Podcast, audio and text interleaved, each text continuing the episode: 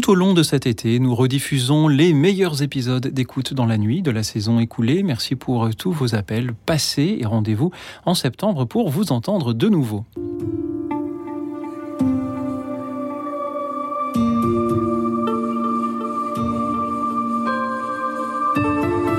Écoute dans la nuit. Une émission de Radio Notre-Dame et RCF, Louis Auxil Maillard. Restez avec nous car le soir approche et déjà le jour baisse.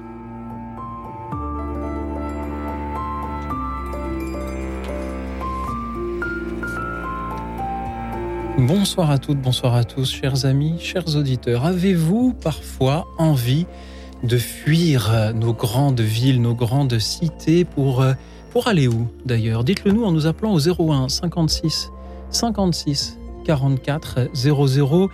Dites-nous si parfois vous aspirez au calme, à la solitude des campagnes, des montagnes, des bords de mer et aspirez à quitter le brouhaha, le béton et l'absurdité parfois de nos villes. Merci pour vos témoignages, vos méditations à venir euh, ce soir. Merci aussi à ceux qui nous suivent en direct sur la chaîne YouTube de Radio Notre-Dame. Et merci à nos invités qui sont venus euh, ce soir pour nous donner leurs propres témoignages, mais aussi pour écouter les vôtres. Louis Lecomte, bonsoir. Bonsoir Louis Auxil, bonsoir chers auditeurs. Louis Lecomte, vous êtes journaliste au Figaro, en particulier pour l'édition web et pour la culture, et surtout vous êtes l'auteur de ce magnifique petit ouvrage, Les palpitations d'une âme urbaine, édité par Première Partie, avec la préface de Thibaut de Montaigu. C'est un premier roman. Merci d'être venu jusqu'ici ce soir. C'est un plaisir, je suis très content d'être là. À vos côtés, Guilain de la Porte. Bonsoir Guilain. Bonsoir Louis bonsoir à tous. Et Guilain, euh, vous avez fui les grandes villes, vous, puisque vous avez quitté euh, une, une situation stable et, et enviable pour euh, partir non seulement en bord de mer, mais au milieu de l'océan. Vous êtes devenu skipper, skipper de course au large. Merci beaucoup, Guilain, d'avoir amarré votre bateau devant nos studios ce soir et nous avoir proposé cette petite escale pour échanger avec nos auditeurs. Est-ce que vous pouvez, Guilain, nous, en dire un peu plus sur ce qui vous est arrivé? Comment est-ce que l'on passe d'un emploi stable en région parisienne à skipper de course au large? Euh, Tout part d'un rêve, tout part d'une envie initiale. Euh, les choses ne se font pas brutalement, elles se font bien sûr beaucoup plus progressivement. Euh, tout le monde connaît le vent des globes, qui est l'Everest de la course au large, oui. l'ambition ultime. Euh, tout, le, le monde connaît, tout le monde commence par ce qui s'appelle la mini transat, donc oui. une espèce de petit vent des globes, euh, une traversée de l'Atlantique en solitaire et sans communication, euh, sur un petit bateau de 6 mètres 50. Et donc tout part d'un rêve, d'une envie de se lancer dans ce projet un peu fou. Et voilà, les choses se construisant au fur et à mesure on arrive vers, euh, mm -hmm. vers cette activité à planter. Dans quoi travaillez-vous lorsque vous avez commencé à faire ce rêve? Moi, je travaillais dans, dans une association du secteur du handicap, du secteur médico-social et social, qui s'appelle l'Entraide Union. Oui. Euh, en tant que chargé de mission auprès de la direction générale, une association qui gérait des, des établissements euh, sociaux et médico-sociaux. Voilà, c'est une association du secteur du handicap, comme je le disais. Mhm. Mmh. Et c'est un domaine qui m'attirait particulièrement. C'est dans ce domaine que je me suis épanoui un certain temps, dans une situation stable, comme vous le disiez. Et c'est un domaine que j'aimerais mettre à, au cœur de mon, de mon projet actuel. Vous avez donc un bateau. Aujourd'hui, comment s'appelle-t-il le bateau? Le bateau s'appelle Drago. Nos bateaux sont particulièrement référencés par leur... Euh, numéro de construction. Le mien Mhm. est le 906 auquel je suis particulièrement attaché. Merci beaucoup. Euh, euh, Guilain, lorsqu'on travaille dans euh, ce milieu social avec euh, des personnes handicapées, j'imagine qu'on a justement beaucoup d'interactions, beaucoup de, de contacts, beaucoup d'humanité. Et puis finalement, on se retrouve au milieu de l'Atlantique. Est-ce que, est que ça vous manque parfois, le contact, la, chaleur humaine, lorsque vous êtes sur votre bateau, euh, battu par les flots, euh, euh, qu'il qui, qu'il pleut, que le vent est un peu trop fort et qu'il y a, le mât qui, qui, qui je sais pas comment on dit, euh, j'ai le mal de mer donc je n'y connais rien, euh, qui, qui est le bateau qui, qui a ses fragilités aussi. Est-ce que ça fait un choc de passer de l'un à l'autre? Le projet est véritablement solitaire. Euh, nos traversées sont relativement courtes pour autant. L'année dernière, j'ai fait du bateau. Ces courses durent entre 2 et 4 jours. La traversée la plus longue a duré 10 jours. C'est vrai qu'on ressent une forme de solitude, mais malgré tout, on est heureux d'être là, on l'a choisi et on se sent pleinement vivant. La difficulté est parfois dans la solitude du projet, qui Mhm. lui dure à peu près deux ans, voire trois ans. Et voilà, les flots sont différents, mais malgré tout, c'est eux qu'il Alors, faut. Comment peut-on faire pour vous aider, Guilain, à surmonter un peu cette, cette solitude du navigateur euh, de, de course au large pour, euh, pour vous soutenir dans ce projet et peut-être pour soutenir en même temps les associations avec lesquelles vous travaillez? Absolument. Euh, J'avais travaillé dans le secteur du handicap, un peu loin du terrain, et puis, et puis j'ai voulu y aller. J'ai fait un séjour avec une association qui s'appelle À fond la vie cet été, pour lequel on donne un shot de vie et d'émotion à des personnes en situation de handicap durant une dizaine de jours. Et voilà, j'ai voulu aider et accompagner cette, euh, cette association. Et, et avec cette association, voilà, on, on a mis en place euh, une cagnotte pour les particuliers, pour les entreprises aussi qui souhaitent euh, euh, nous aider. Euh, voilà, vous pouvez retrouver ces informations à la fois sur une page Facebook, euh, à la fois sur ma page LinkedIn avec mon nom, et puis vous pourrez taper à fond la vie. de la porte Mini à Transat. fond la vie. Et je vois qu'il y a une page LOSO soutenir le projet Mini Transat. Je suppose que euh, c'est euh, pour, pour à fond la vie, euh, justement pour, pour vous aider. Guilain, merci beaucoup. On va continuer ce soir à parler de cette aventure-là que vous avez choisie. Je sens qu'il y a des auditeurs qui, qui vous envient un petit peu d'avoir osé faire ce choix-là. Louis Lecomte, en tant que journaliste, mais aussi que, romancier, on peut le dire, qu'est-ce que ça vous inspire, le témoignage de quelqu'un qui euh, a fait ce choix-là de quitter le Broal, la grande ville, pour repartir euh, dans l'océan? Euh, Je, pense que le, terme qui vient le plus immédiatement à l'esprit, c'est celui de cohérence, parce que j'imagine que c'est un choix qui a été, qui a été mûri, qui a été alimenté, qui a grandi un petit peu comme on élève un enfant qui, qui prenne, qui prenne son envol, qui se débrouille tout seul comme un grand. Je, je, je vois, moi, là, la marque de la cohérence. Et euh, la cohérence demande euh, souvent du, courage. Euh, et moi, c'est deux, vertus, deux vertus qui m'impressionnent beaucoup. Je suis évidemment admiratif de ce genre de choix. Et c'est vrai que le, rythme du journalisme un rythme qui est radicalement différent de celui de la course au large, puisque là, euh, lui travaille sur des cycles de deux ans. Et ensuite sur des, des courses qui durent, on l'a dit, un maximum de quatre semaines environ.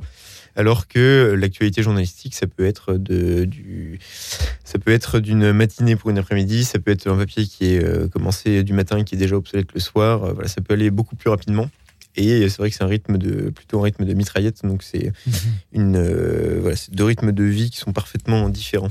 Est-ce qu'écrire un roman comme Palpitation d'une âme urbaine, que vous publiez aux éditions Première Partie, c'est une manière de fuir aussi ce, ce brouhaha-là et ce rythme de mitraillette? Alors, de fuir, non. Euh, bon, déjà, moi, j'aime pas fuir tout court. Euh, et en fait, il s'agit pas forcément d'une fuite, mais plutôt d'une tentative d'approfondissement. Euh, on vit dans un monde contemporain dans lequel il y a beaucoup de choses très puissantes qui sont à notre disposition, des, grands outils, et on n'arrive pas encore très bien à les civiliser. Euh, on peut toujours attendre que le temps le fasse à notre place. Le temps finit toujours par euh, civiliser les choses. Néanmoins, euh, plus on tarde pour le faire, plus il y a des gens qui auront passé une vie entière sans, sans avoir un environnement autour d'eux susceptible de leur faire comprendre qu'ils sont en train de vivre. Et voilà, ils n'auront pas les, moyens de, de, s'en rendre compte avant d'avoir vraiment vécu leur existence. Or, on n'en a qu'une. Donc, évidemment, on peut citer pêle-mêle voilà, le- le grand.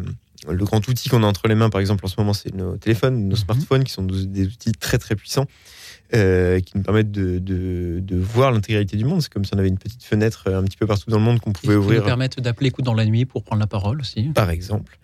Euh, mais néanmoins, c'est aussi quelque chose qui nous ronge, euh, qui nous prend notre temps. Et voilà, est-ce que c'est une fenêtre qu'on ouvre sur le monde ou au contraire, c'est un rideau qui vient se superposer devant nos yeux?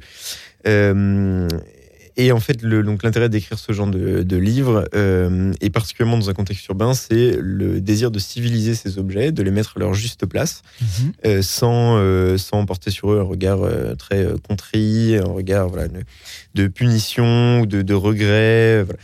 Euh, ni un regard de, fascination et d'abandon total, mais c'est de le mettre simplement à leur juste place. Et je pense que le, le, phénomène urbain ressemble un petit peu à ce genre de choses. C'est-à-dire que c'est quelque, quelque chose de très fort, c'est un accélérateur de vie. La ville, c'est euh, c'est un endroit où toutes les, émotions sont, euh, sont très saturées. On, est, euh, on est très triste ou très heureux.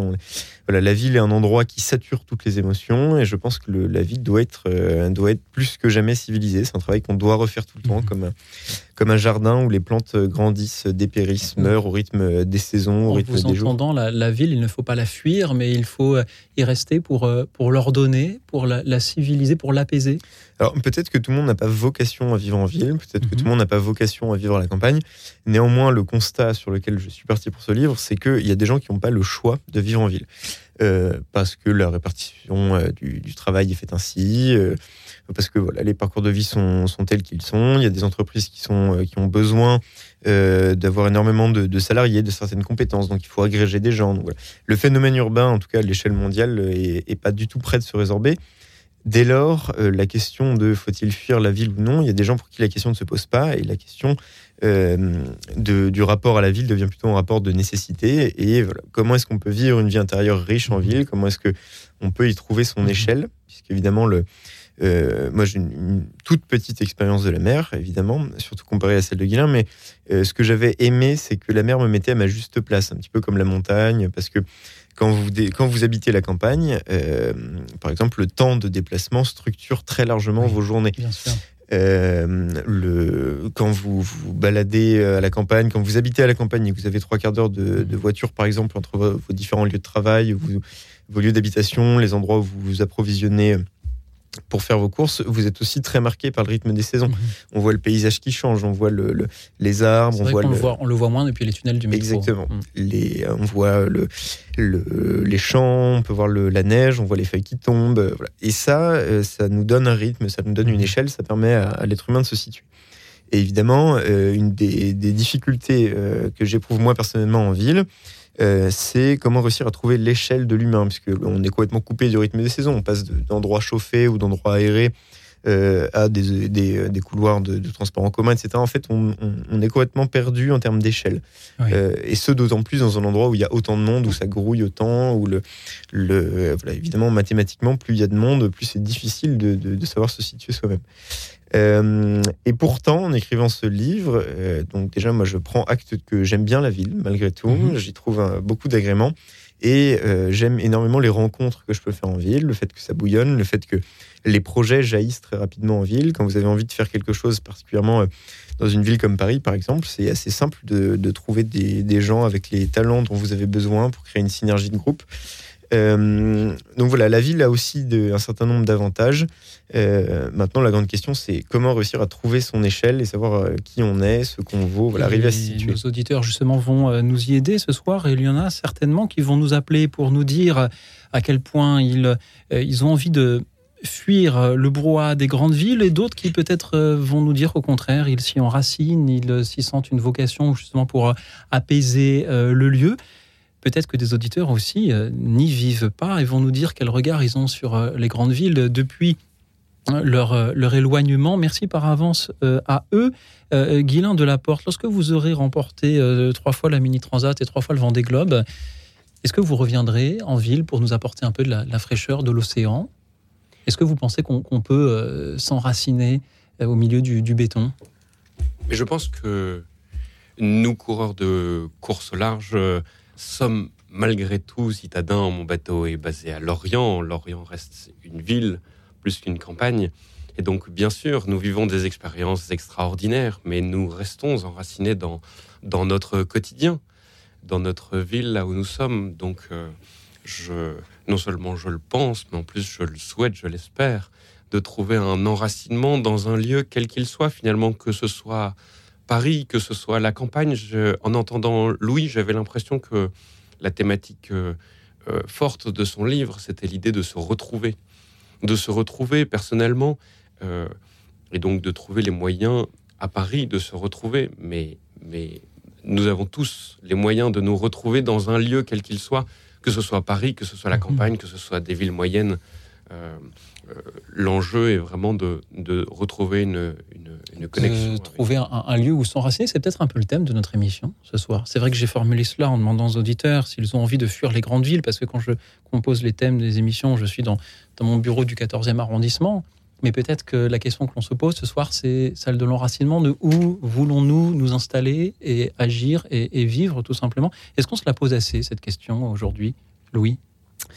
Euh, alors, je, pense que euh, nos contemporains fait souffrent d'un mal euh, terrible qui s'appelle la liberté. vous voyez, je vais, donc je vais vous faire une petite analogie. évidemment, il y a un certain temps, on va dire jusqu'à la, première moitié du XXe siècle, l'immense majorité de la population n'avait pas vraiment le choix de ce qu'elle pouvait faire ensuite comme profession. Généralement, on prenait celle de son père, parce qu'on était dans une corporation, esprit familial euh, et vous baignez dans un certain environnement dont vous preniez le goût par tradition et donc généralement voilà on n'avait pas le choix euh, et aujourd'hui le fait que n'importe quel écolier puis collégien puis lycéen puisse faire absolument tout ce qu'il veut euh, en mmh. théorie voilà, la faculté est gratuite, on peut toujours s'arranger pour faire des, prêts bancaires, pour faire des études. Euh, c'est très, très, très difficile euh, d'arriver à se fixer sur une carrière précise euh, dans la mesure où on peut théoriquement, virtuellement tout faire. et ça rend pas forcément les choses plus agréables à vivre ou plus faciles. Et quant à l'enracinement, aujourd'hui, avec la facilité, euh, la facilité assez remarquable avec laquelle euh, on peut se, on peut déménager, avec laquelle les choses s'uniformisent aussi, puisque aujourd'hui, c'est, euh, il y a de moins en moins de différences. C'est un fait que je déplore par ailleurs, mais entre plusieurs villes moyennes, voilà, entre Nantes, Lyon, par exemple, Toulouse, qu'est-ce qu'il y a vraiment comme différence, hormis quelques différences climatiques? Vous avez les mêmes chaînes de magasins, et on peut aller habiter à peu près n'importe où. Et euh, par ailleurs, l'extension infinie des moyens de communication, vidéo, de, de vidéos en direct, etc., fait que, bon, euh, in fine, voilà, quelle grande différence culturelle il y a entre habiter tel ou tel endroit. Et euh, cette grande liberté, en fait, rend difficile l'enracinement, puisque, évidemment, s'enraciner à un endroit, voilà, quand on dit qu'on se marie, c'est renoncer à toutes les femmes sauf une. si on veut s'enraciner dans un endroit, bon, on... renoncer à tous les autres lieux. Renoncer à tous les autres lieux. Et le fait que, à partir de maintenant, bon, bah voilà, on, dit que notre famille vient de telle ou telle région, etc. Mhm. Mais ça devient de plus en plus folklorique. À partir de ma génération, mhm. moi j'habitais dans cinq villes différentes. Mhm. Euh, mes parents viennent d'endroits tout à fait opposés, mes grands-parents aussi. L'enracinement devient de plus en plus un choix, et un choix délibéré qu'on doit faire à un moment donné.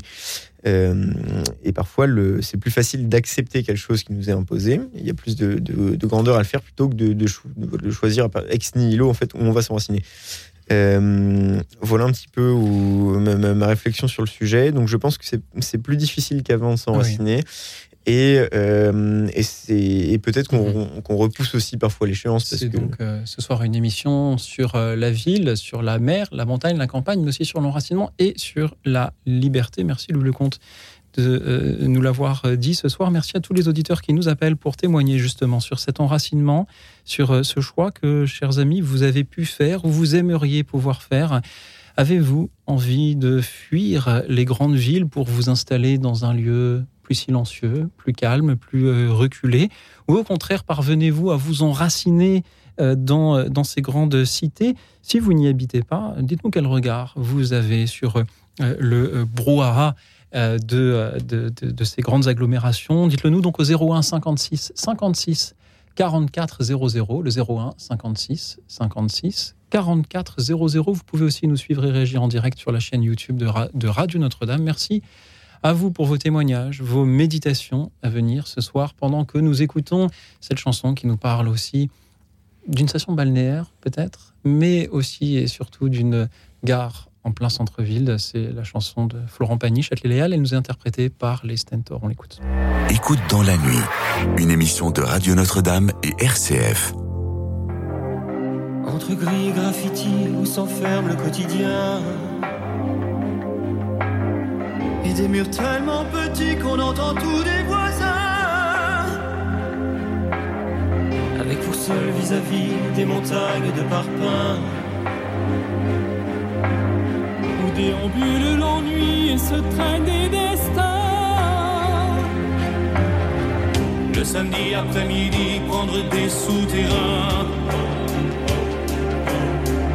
Aller voir où sa vie de l'autre côté ligne 1.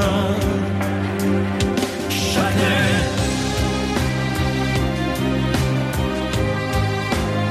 Châtelet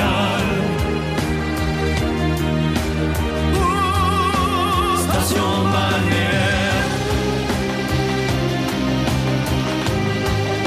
Et où la mer.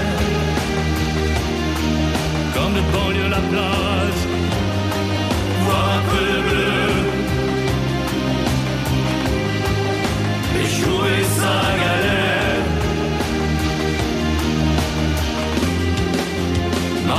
Son passage. Marquer son passage. Suivre l'étal. Quand il n'y a plus de repères. Jamais la fin du voyage. C'est pas ici Tahiti, mais c'est toujours mieux que rien. Les baskets sur le parvis ne vont jamais très On y piétine les débris et les abris clandestins. Éprouvant même du mépris à ceux qui tendent la main. Qui tendent la main. De Harlem à Paris, s'engouffrer dans un train. Puis un cours à poursuivre, ne pas aller plus loin.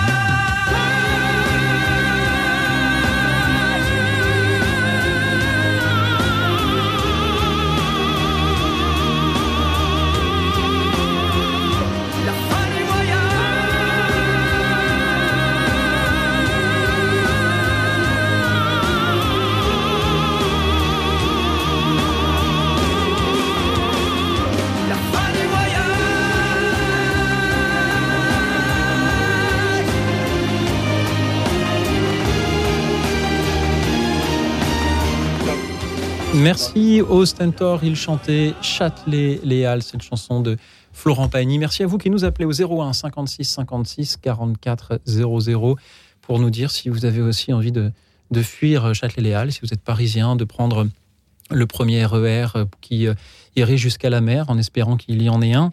Merci de nous parler ce soir de vie intérieure dans les grandes villes. Quel regard vous avez sur euh, le, le brouhaha qu'il peut s'y trouver, sur les personnes, sur le béton, ou peut-être euh, nous parler de lieux plus éloignés, plus calmes, plus silencieux, où vous aimez trouver une forme de repos, de méditation, de contemplation. Dites-nous si vous avez envie de fuir les grandes villes, un peu, beaucoup, pas du tout, et pourquoi, et pour aller où Toujours au 01 56 56 44 00. Il y a de la place au standard. Alors allez-y, 01 56 56 44 00. Je remercie Louis Lecomte, auteur de ce livre Palpitation d'une âme urbaine, qui est toujours avec nous aux côtés de Guilain Delaporte, skipper de course au large.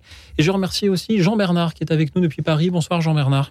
Oui, bonsoir, euh, lui aussi. Bon, alors voilà, moi j'allais aller me ressourcer à la montagne l'été, euh, parce qu'il se procure énormément de bien et un bon vol d'oxygène par rapport à la RPT de trois fois de Paris, si c'est moi l'expression. Mhm. Et donc, je me rends au Savoie, dans un village paumé dans la vallée verte, à côté d'Annemasse, et je ressens cette authenticité savoyarde durablement marquée de trois pierres blanches, si je puis dire. Et comme je me sens pousser des ailes pour entreprendre mes carrières d'écrivain en freelance, pour, pour pouvoir coucher d'un bouquin en, en faveur de mes de mes, parents, je ressens toute inquiétude voulue hein, euh, donc, euh, et à cette enseigne, c'est mon refuge, loin de toutes les turpitudes et violences urbaines. Et Oui. je me jette à à corps perdu dans les marchands de la, de la nature. Puis il y a des possibilités de retraite aussi, euh, aussi dans une communauté comme Karestein. Alors ça, c'est énormément de bien aussi sur Spirituel. Mhm. Voilà. Merci beaucoup. Toute. Jean-Bernard, merci d'être euh, à notre écoute et d'avoir osé prendre la parole ce soir. Vous aimez vous ressourcer? À la montagne. Et il y a un mot que vous avez prononcé qui, je crois, est tout à fait important. C'est le mot d'authenticité. Vous nous avez dit aussi que ce Ah oui. lieu vous euh, invite euh, à euh, écrire, euh, cher Jean-Bernard. Merci beaucoup d'avoir été avec nous pour euh, nous le dire euh, ce soir. Que vous inspire de rien. ces paroles, Louis Lecomte, Guilain de la Porte Retrouver de, de l'authenticité en prenant de la hauteur dans les montagnes. Euh, alors, je pense que la montagne est effectivement propice à ce genre de choses. Euh, ça rejoint en fait la réflexion qu'on avait tout à l'heure sur le, un des intérêts de la nature, euh, qui est celui de nous rendre notre propre, notre propre échelle. Voilà, d'arriver à relativiser un petit peu plus ce qu'on est, dans le bon comme dans le. même si c'est amélioratif ou péjoratif, arriver à comprendre un petit peu plus ce qu'on est. Effectivement, la ville fait un petit peu, fait facilement perdre pied sur ce genre de choses. Bon, ça, c'est un témoignage plus personnel, mais c'est vrai que moi, j'aime bien quitter Paris. Euh, et j'aime beaucoup revenir à Paris. Voilà, c'est ce que c'est peut-être un des, un des avantages de la ville, Mhm. c'est que euh, quand je pars de Paris, je me dis bon, allez, va, voilà, je, je vais probablement me, me fatiguer un petit peu moins. Euh, mais quand je reviens à Paris, il y a toujours ce sentiment d'être de retour aux affaires. Voilà, quand je revois la Tour Montparnasse, la Tour Eiffel de loin, j'ai un peu l'impression de, de, de replonger un peu la tête dans la piscine, ce qui est très agréable aussi comme sensation. Euh, et je pense que le- le- l'authenticité, on la trouve à la place où on doit être. Et, euh, et indéniablement, moi, je suis, euh, voilà, malgré mais le, la joie profonde que j'ai à de temps en temps faire quelques balades. J'ai traversé les Cévennes en solitaire il n'y a pas très longtemps. Je vais sans doute faire les Vosges cet été. Moi, je me sens authentique en ville. Et je ne crois pas que la campagne ait le, le monopole de l'authenticité humaine, d'autant que l'expérience urbaine est, est profondément humaine par définition. Euh, et euh, elle nous permet de, de travailler notre humanité en nous confrontant aussi à celle des autres. Euh, et en ceci, euh, l'authenticité urbaine, et je ne pense pas une authenticité plus frelatée que celle qu'on peut avoir euh, à la campagne. Merci, Louis Lecomte. Euh, Guilain de la Porte, qu'est-ce que cela vous inspire? Je pense que le grand air nous, nous aide à prendre du recul, que ce soit la montagne, que ce soit la mer, la campagne. Euh, le grand air nous aide à prendre de la distance et, par là, nous avons vraiment l'idée d'une pause dans notre vie, dans notre quotidien, qui effectivement est peut-être euh, effréné ou en tout cas euh, à la vitesse proportionnelle de la taille de la ville et de sa densité. Donc, donc, donc l'idée de, de quitter Paris de Louis euh, lui offre cette possibilité de, de prendre autant de recul que, que la frénésie quotidienne peut-être euh, lui apporte. Euh, euh, c'est vrai que euh, cette, cette, cette idée de se retrouver, de, de- d'é- d'écarter, d'évacuer un peu tout, tout son environnement euh, est beaucoup plus agréable, facile et en, en mesure de l'être à, à l'eau grand air. Il y a autre chose dans ce que Jean-Bernard nous a dit, c'est cette créativité permise par le, fait de se retrouver dans, un lieu euh, plus calme, plus serein, plus ouvert à, la contemplation de la nature aussi. Euh, cette créativité-là, peut-être que vous la retrouvez comme, comme skipper. D'ailleurs, Jean-Bernard parle de la montagne, entre la mer et la montagne, il y a beaucoup de, de similitudes. hein. Il faut, veiller sur la météo, il faut prévenir un contact à terre, euh, il faut être prudent, il faut savoir rentrer à la maison quand la météo ne le permet pas. Euh, Guilain, est-ce que vous diriez que la, le contact avec l'océan vous donne envie aussi euh, peut-être d'écrire, peut-être de créer, peut-être de, d'inventer d'autres choses? Oui, mais par la suite. C'est-à-dire que l'activité principale de course large ne nous laisse pas beaucoup de temps pour la méditation. Et effectivement, entre. Sauf peut-être euh, dans, dans, euh, pendant le vent des globes, lorsqu'il a calme plat, on peut peut-être... euh, et encore, j'en suis pas sûr. Et encore. Oui, on a toujours des choses à faire sur un bateau. Et encore, on a toujours euh, une route à surveiller, des réglages à améliorer, on a toujours un environnement à, à- à regarder et à analyser, des nuages, la mer, l'état. Effectivement, dans le calme plat, c'est moins évident, mais dans ce cas-là, vous dormez un peu, vous vous reposez un peu, et puis, Surtout, on médite pas, on prie pour qu'il y ait du vent. et- et puis vous attendez le, le- le vent qui revient et vous l'attendez euh, avec une veille très active. Mhm. Donc, donc mon, mon activité ne, ne me permet pas de, de rester très, Mhm. euh, très oisif et libre à la créativité. En revanche, derrière cette idée de repos après l'activité ouvre énormément de perspectives et donne euh, plein d'idées, plein d'envies. Louis Lecomte. Euh, moi, ce que j'avais envie de dire aussi euh, sur le témoignage de Jean-Bernard, c'est euh, Jean-Bernard nous dit qu'il retrouve un petit peu d'authenticité dans les pauses qu'il prend à la campagne, mais en fait, euh, est-ce que, le, est que le moment où il est en pause est le moment où il est le, le plus authentique? Euh, Moi, j'aime beaucoup aller me, me ressourcer aussi de temps en temps à la campagne. Généralement, d'ailleurs, j'y vais en solitaire. Euh, mais je sais que ce n'est pas le moment où je le suis le plus moi-même. Je me retrouve, mais je ne suis pas forcément. Le... C'est pas le moment où je suis le plus authentique. C'est Mhm. le moment où justement je peux être autre chose et ne, ne pas avoir cette la veille euh, dont parle Guilain. C'est le, le moment où, au contraire, je peux un petit peu le, le lâcher, euh, le voilà un petit peu comment dirais-je, fendre l'armure, être autre chose, penser à autre chose. Mais justement par ça, j'abandonne aussi mon authenticité et ma spontanéité. Donc euh, le, le, le fait de dire qu'on peut aller euh, fuir les villes quelques instants pour aller se ressourcer à la campagne prouve bien que le moment d'authenticité, pour certaines personnes, c'est bel et bien l'urbanité.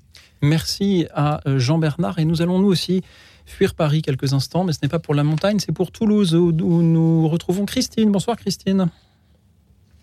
Oui, bonsoir euh, Lyoxyle. Alors, euh, donc, euh, je vois le sujet de ce soir.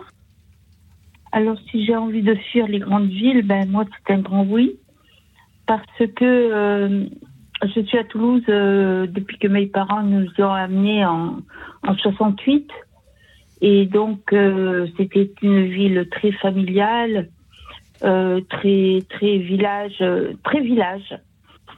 Mais là, depuis plusieurs années, c'est devenu euh, une ville. euh, on accueille 10 000 euh, immigrés par an.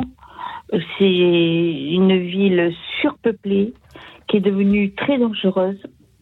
Il se passe beaucoup de choses qui, qui ne permettent pas de pleinement se sentir en sécurité.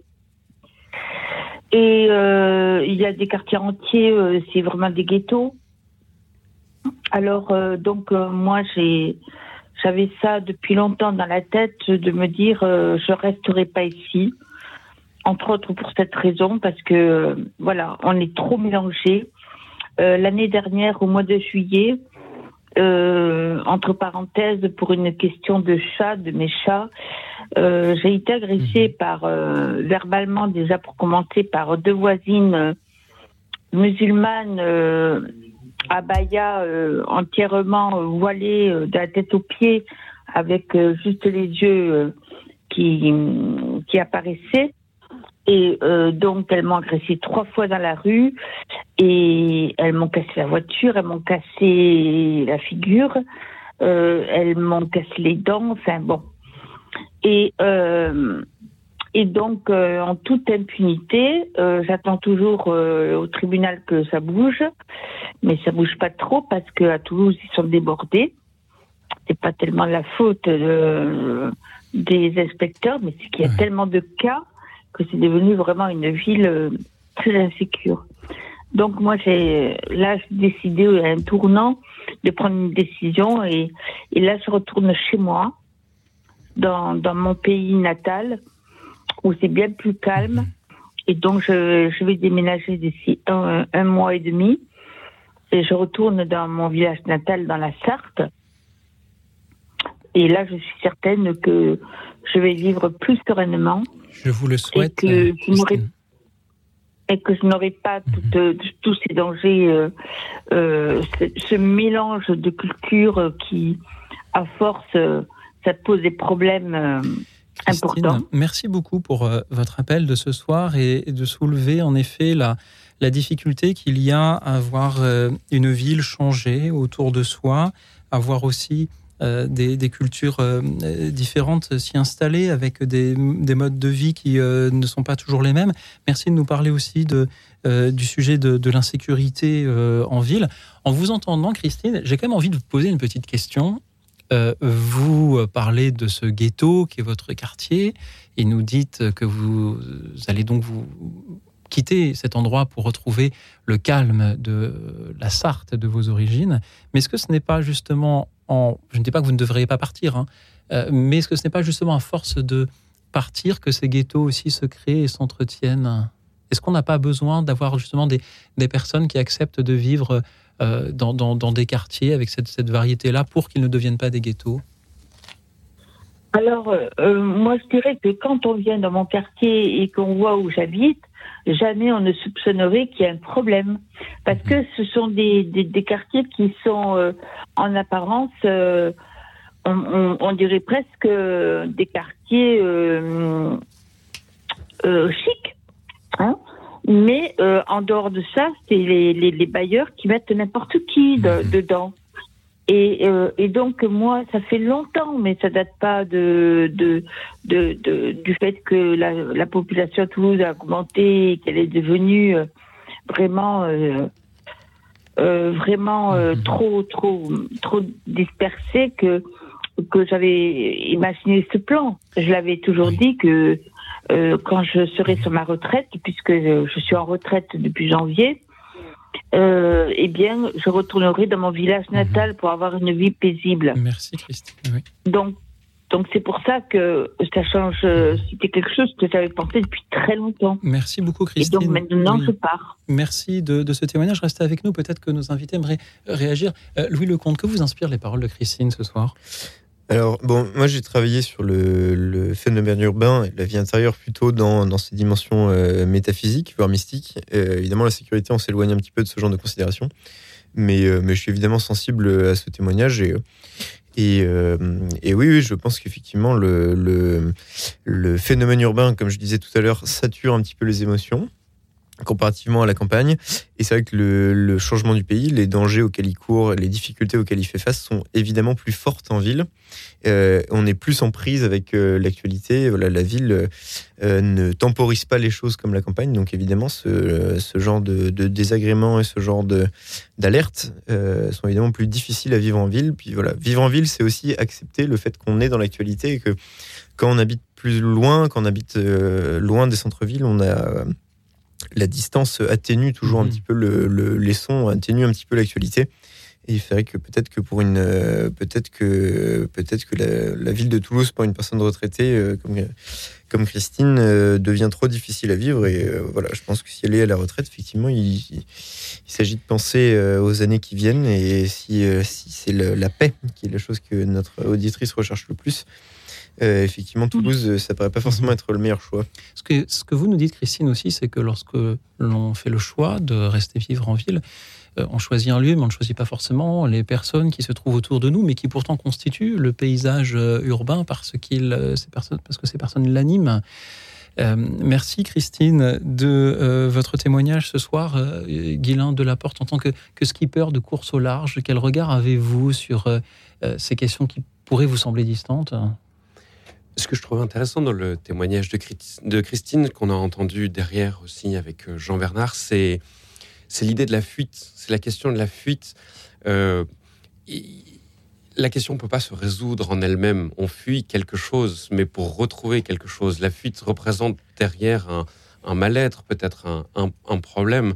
La vraie question qu'il y a derrière, dont on parlait tout à l'heure, éventuellement avec l'enracinement, c'était la question de fuir quelque chose, mais pour retrouver quoi -hmm.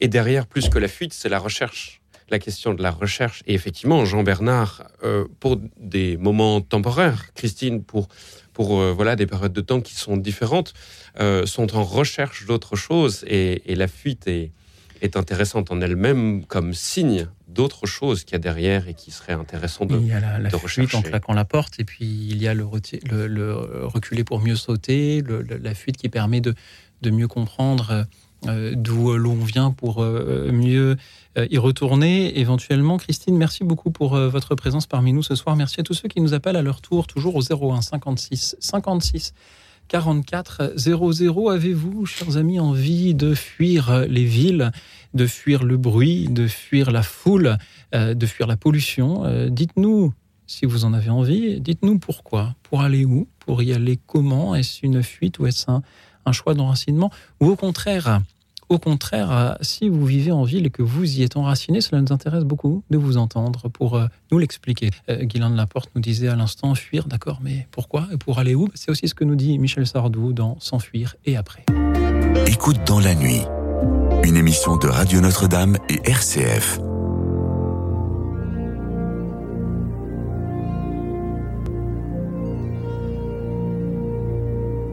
S'enfuir et après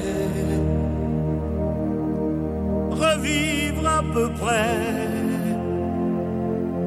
les mêmes choses qu'on fuit. S'en aller ailleurs, passer l'équateur et se croire à l'abri.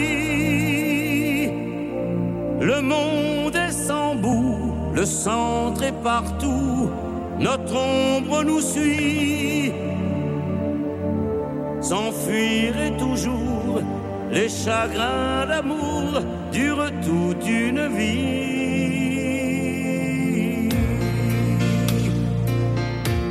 Partir en courant, échapper au temps, découvrir un ciel. Aller sans valise, sans idée précise, seulement se faire la belle. S'enfuir et alors, c'est l'aéroport, l'achat d'un billet.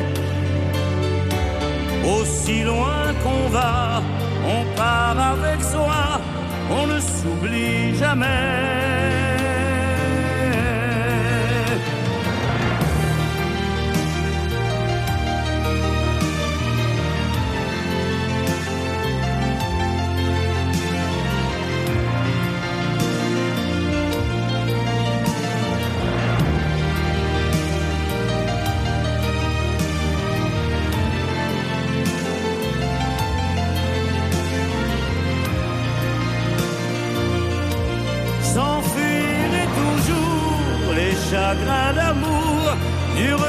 Une vie. Se mettre à l'écart, ne plus rien savoir du monde où l'on est. Laisser en arrière les idées amères, les projets qu'on a faits se cacher si loin que jamais quelqu'un puisse nous retrouver. Oh, se perdre vraiment comme sur l'océan les anciens voiliers. Le monde est sans bout, le centre est partout, notre ombre nous suit. S'enfuir est toujours les chagrins d'amour durent toute une vie.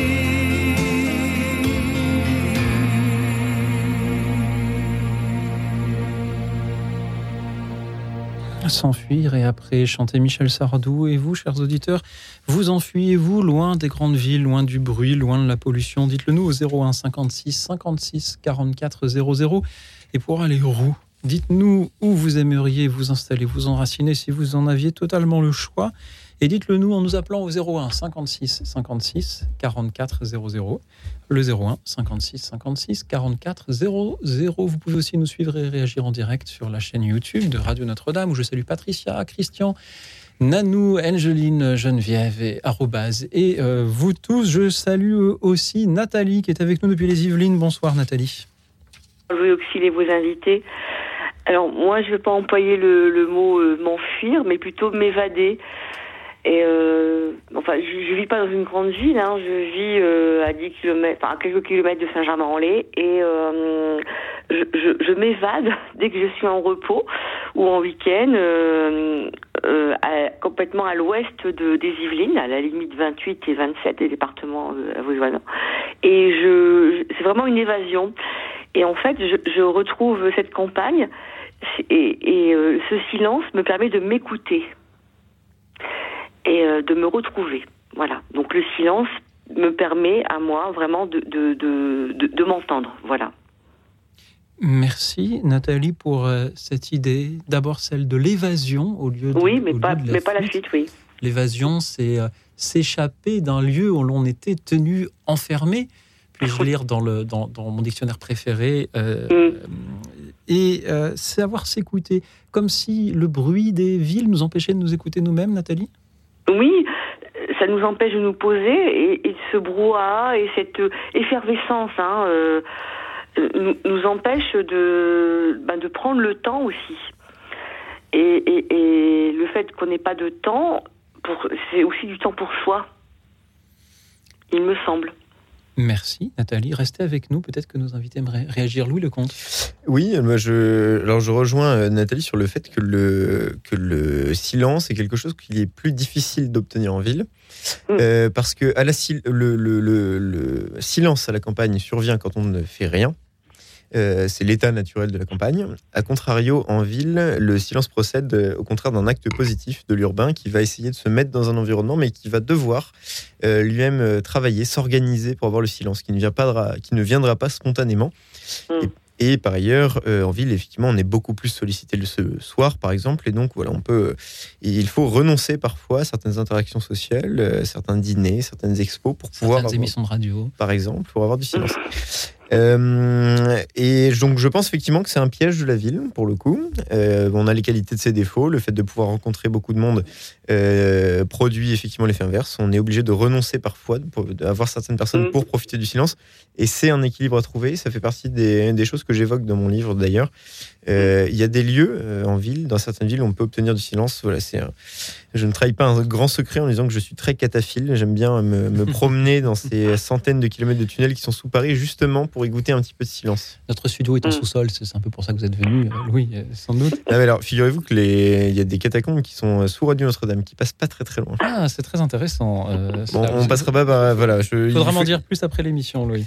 Euh, Une pioche ne suffira pas pour les rejoindre, j'en ai peur ce soir. Mais... Euh, euh, Guylain de la Porte. Moi, je poserais bien une question à Nathalie, c'est de, Hum. savoir euh, euh, combien de temps vous vous évadez et à supposer que euh, vous vous évaderiez un peu trop longtemps, finalement, est-ce que votre évasion ne serait pas le retour chez vous et, euh, et finalement, est-ce que euh, là où vous êtes ne fait pas partie intégrante de vous et c'est juste un petit peu de repos euh, auquel vous avez besoin, mais finalement, euh, Mm. votre vie et, et- et vous-même êtes aussi constitués par votre habitat quotidien.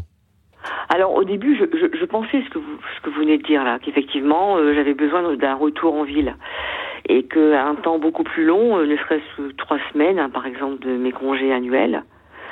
Euh, parce que depuis que j'ai cette maison dans la campagne, mon mari et moi, nous n'avons plus envie de partir dans la foule des vacances. Vous voyez, enfin, on est toujours hors du temps.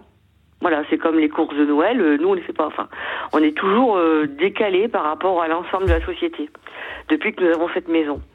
Et, mais finalement, le, le- la campagne, il y a, y a des bruits, hein, il y a beaucoup de bruits, hein, les animaux, le, le vent, les feuilles, enfin le, le... donc finalement, on, mais c'est pas un bruit euh, assourdissant, c'est c'est un bruit de vie, alors que le bruit de la ville, c'est un bruit, euh, c'est une nuisance.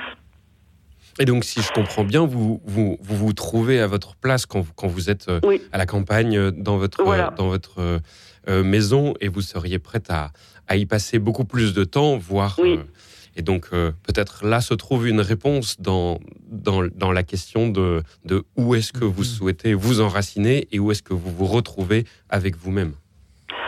Oui, mais je pense que l'environnement a, bon, a énormément d'influence, n'est-ce pas? Mais à partir du moment où après vous retrouvez votre équilibre, euh, ben, peu importe le lieu où, où- où- où vous êtes, voilà. On À un moment euh, donné, quand, sur- quand sur- vous serez vraiment, euh, quand vous a- quand vous aurez optimisé ce temps de pause et que vous seriez, enfin, que vous êtes capable de retrouver cet équilibre, euh, et ben peu importe le lieu après. Mais pour l'instant, j'ai pas encore, je suis pas encore arrivée, mais je sais que je vais y arriver. Cela- ce lieu peut être un bateau au milieu de l'océan, peut-être, pour certains, comme Guylain de la, de la Porte. Peut-être nous avons des préoccupations, je pensais à cela tout à l'heure, Mhm. Euh, nous avons des préoccupations euh, très très pratiques et, et presque non-stop, euh, au sens où quand on fait de la course, chaque moment d'évasion, chaque moment de réflexion est un moment presque perdu face à son concurrent. Et donc en fait nos considérations sont, sont immensément concrètes du début euh, jusqu'à la fin de la course, voire même après sur euh, toute l'ingénierie du bateau, voire du projet. Mhm. Donc, euh, donc, donc ce métier reste malgré tout sur un, sur un, un milieu très naturel et pourtant quelque chose de très matériel On et très jamais concret. complètement seul et contemplatif au milieu de, de l'océan.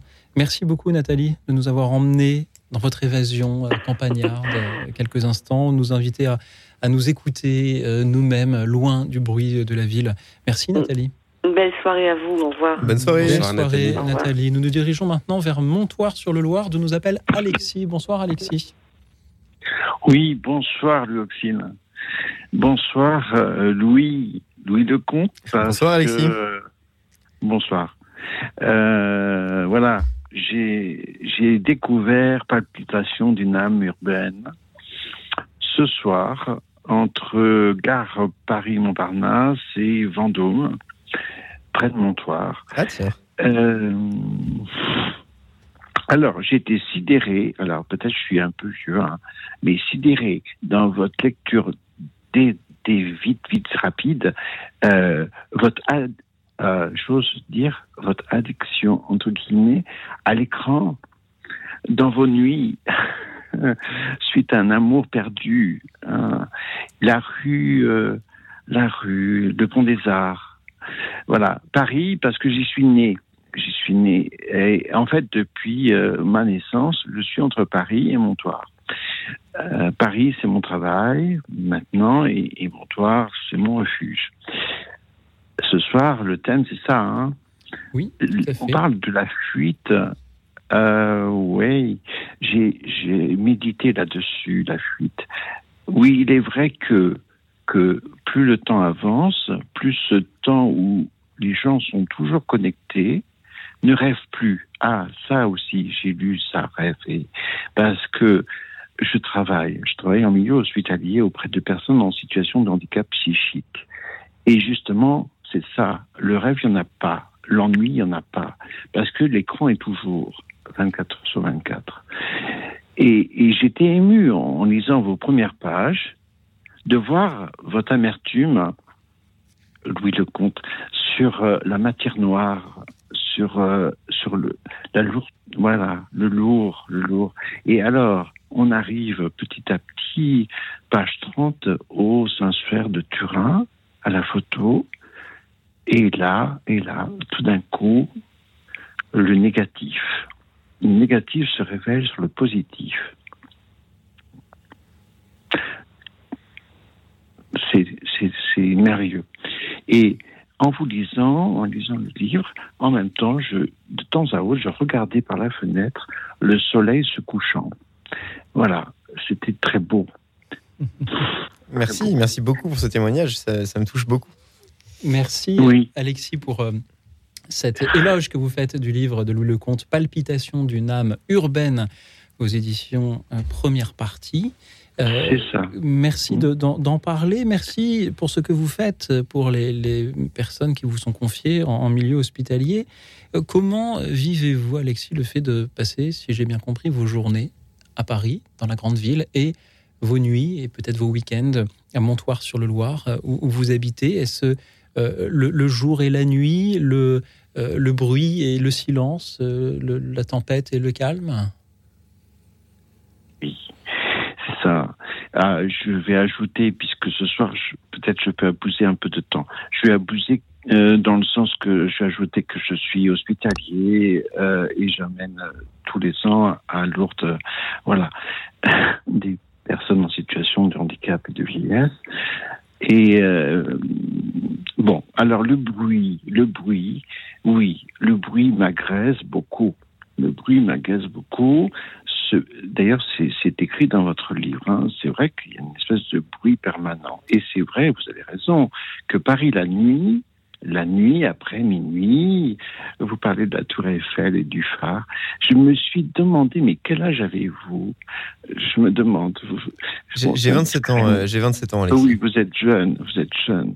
Et tous ces détails, quand vous dites j'hésite entre une boîte de nuit et un monastère, Hmm. c'est émouvant, on dirait un petit garçon. C'est c'est très touchant. Et euh, oui, le bruit, le bruit à Paris est sans cesse. Le bruit du métro, le bruit des gens. Parce que alors maintenant, dans le métro, les gens parlent au téléphone comme s'ils étaient chez eux. Euh, oui, oui, le bruit euh, des mécaniques, le bruit des motos, le bruit des, le bruit est permanent à Paris et peut-être effectivement entre 1h du matin et 4h du matin, peut-être ça se calme un petit peu, mais euh, mais il faut être bien logé. Alors vous, apparemment, euh, c'est bien, vous êtes dans le centre de Paris là. Ah, je- oui, je suis pas très très loin de la gare Montparnasse que vous avez emprunté tout à l'heure, mais néanmoins mon appartement, Ben est, mon appartement est effectivement fort bruyant. Et effectivement, Oui. j'essaie de, de trouver un petit peu des, des stratégies d'évitement pour pouvoir profiter de la ville euh, sans forcément en avoir tous les défauts. Alors par exemple, je ne- je n'utilise jamais le métro, ce qui est peut-être un peu particulier pour un Parisien, mais c'est vrai que maintenant, bon, il y a beaucoup de facilité pour se, développer, se balader en vélo en surface, mais je, je Bah marche énormément. Je, Bah ça oui. m'arrive d'aller au travail, euh, par exemple, à pied. Ça me prend euh, 30-40 minutes, mais c'est du temps de gagner parce que le, le Mmh. fait de marcher cadence un petit peu la pensée. Vous savez, un petit peu. euh, là, on, mettait du tambour euh, à côté des troupes qui marchaient pour euh, leur donner une, une cadence euh, et les, les aider à, à enclencher une réflexion qui leur permettait un petit peu de s'évader pendant qu'il fallait couvrir des, des grandes distances, historiquement. Et moi, j'aime bien marcher parce que ça donne une, une cadence. Et en fait, cette cadence-là me permet de rêver plus facilement. Et c'est vrai que quand on est en ville, euh, le fait de marcher, et c'est particulièrement le, le cas dans Paris, ça prend du temps, certes, que de se Oui. déplacer à pied, mais ça permet, je trouve, justement, d'avoir un temps gratuit. Euh, parce que moi, quand, Mhm. je, quand je suis dans le. Donc, je prends très peu le métro, mais ça m'est arrivé de le prendre. Ou quand je suis chez moi, je suis un peu tenté de regarder mon téléphone, de d'aller Oui. chercher, en Ah, fait, addict, hein, quelque oui, part, un, substitut qui permettra de rêver à ma place. du réveil. euh, oui, Voilà. Et le fait de marcher, en fait, me, me rend un temps gratuit où je suis sollicité par rien que par mon esprit Merci. et où ça me permet de, de rêvasser, tout simplement, et d'avoir ce luxe de rêvasser. Alexis, merci Voilà. beaucoup pour euh, votre euh, témoignage de ce soir. Merci de nous avoir parlé du bruit et du silence de, la ville et, de la campagne. J'aimerais beaucoup faire un, jour une émission sur le silence où nos auditeurs nous appelleraient pour ne rien dire et, juste euh, nous faire écouter leur silence. Mais euh, les, automatismes de la technique prendraient le pas et nous aurions de la publicité à la place. Vous vous rendez compte, on ne peut même pas faire euh, d'émissions silencieuses et inviter les gens à, deux heures de calme. Euh, la pub arriverait automatiquement. Euh, à quelle époque vivons-nous? Dites-le nous, vous aussi, chers auditeurs. Toujours au 01 56 56 44 00. Avez-vous envie de fuir euh, le bruit, la pollution, les personnes, peut-être le béton des grandes villes? Et pour aller où? Y êtes-vous allé? Y êtes-vous et y restez-vous? Et pourquoi? Qui cherchez-vous exactement?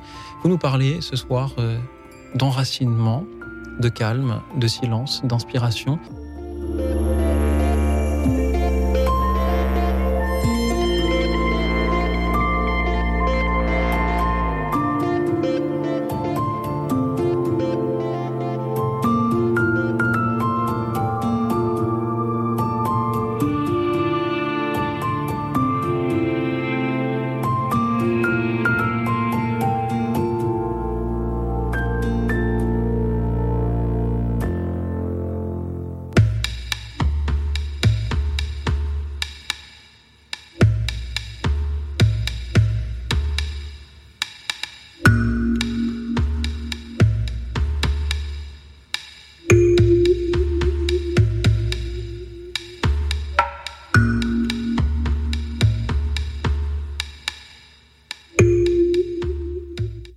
Bruno Courtois, directeur général de Radio Notre-Dame. Chers amis, Radio Notre-Dame vit essentiellement du don de ses auditeurs. Sachez que le don est exonéré d'impôt sur le revenu à hauteur de 66%.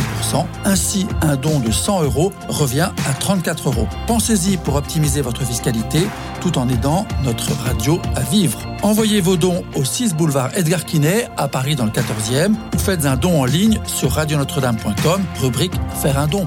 Merci.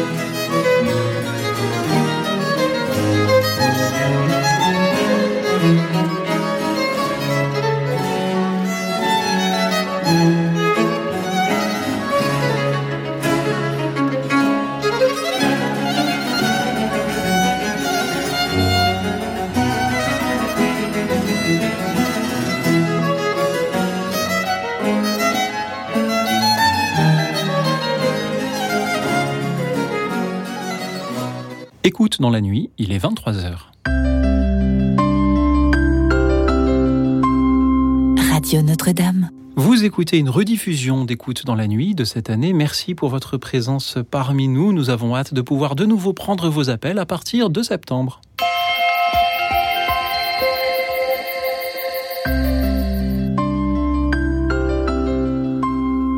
Radio Notre-Dame.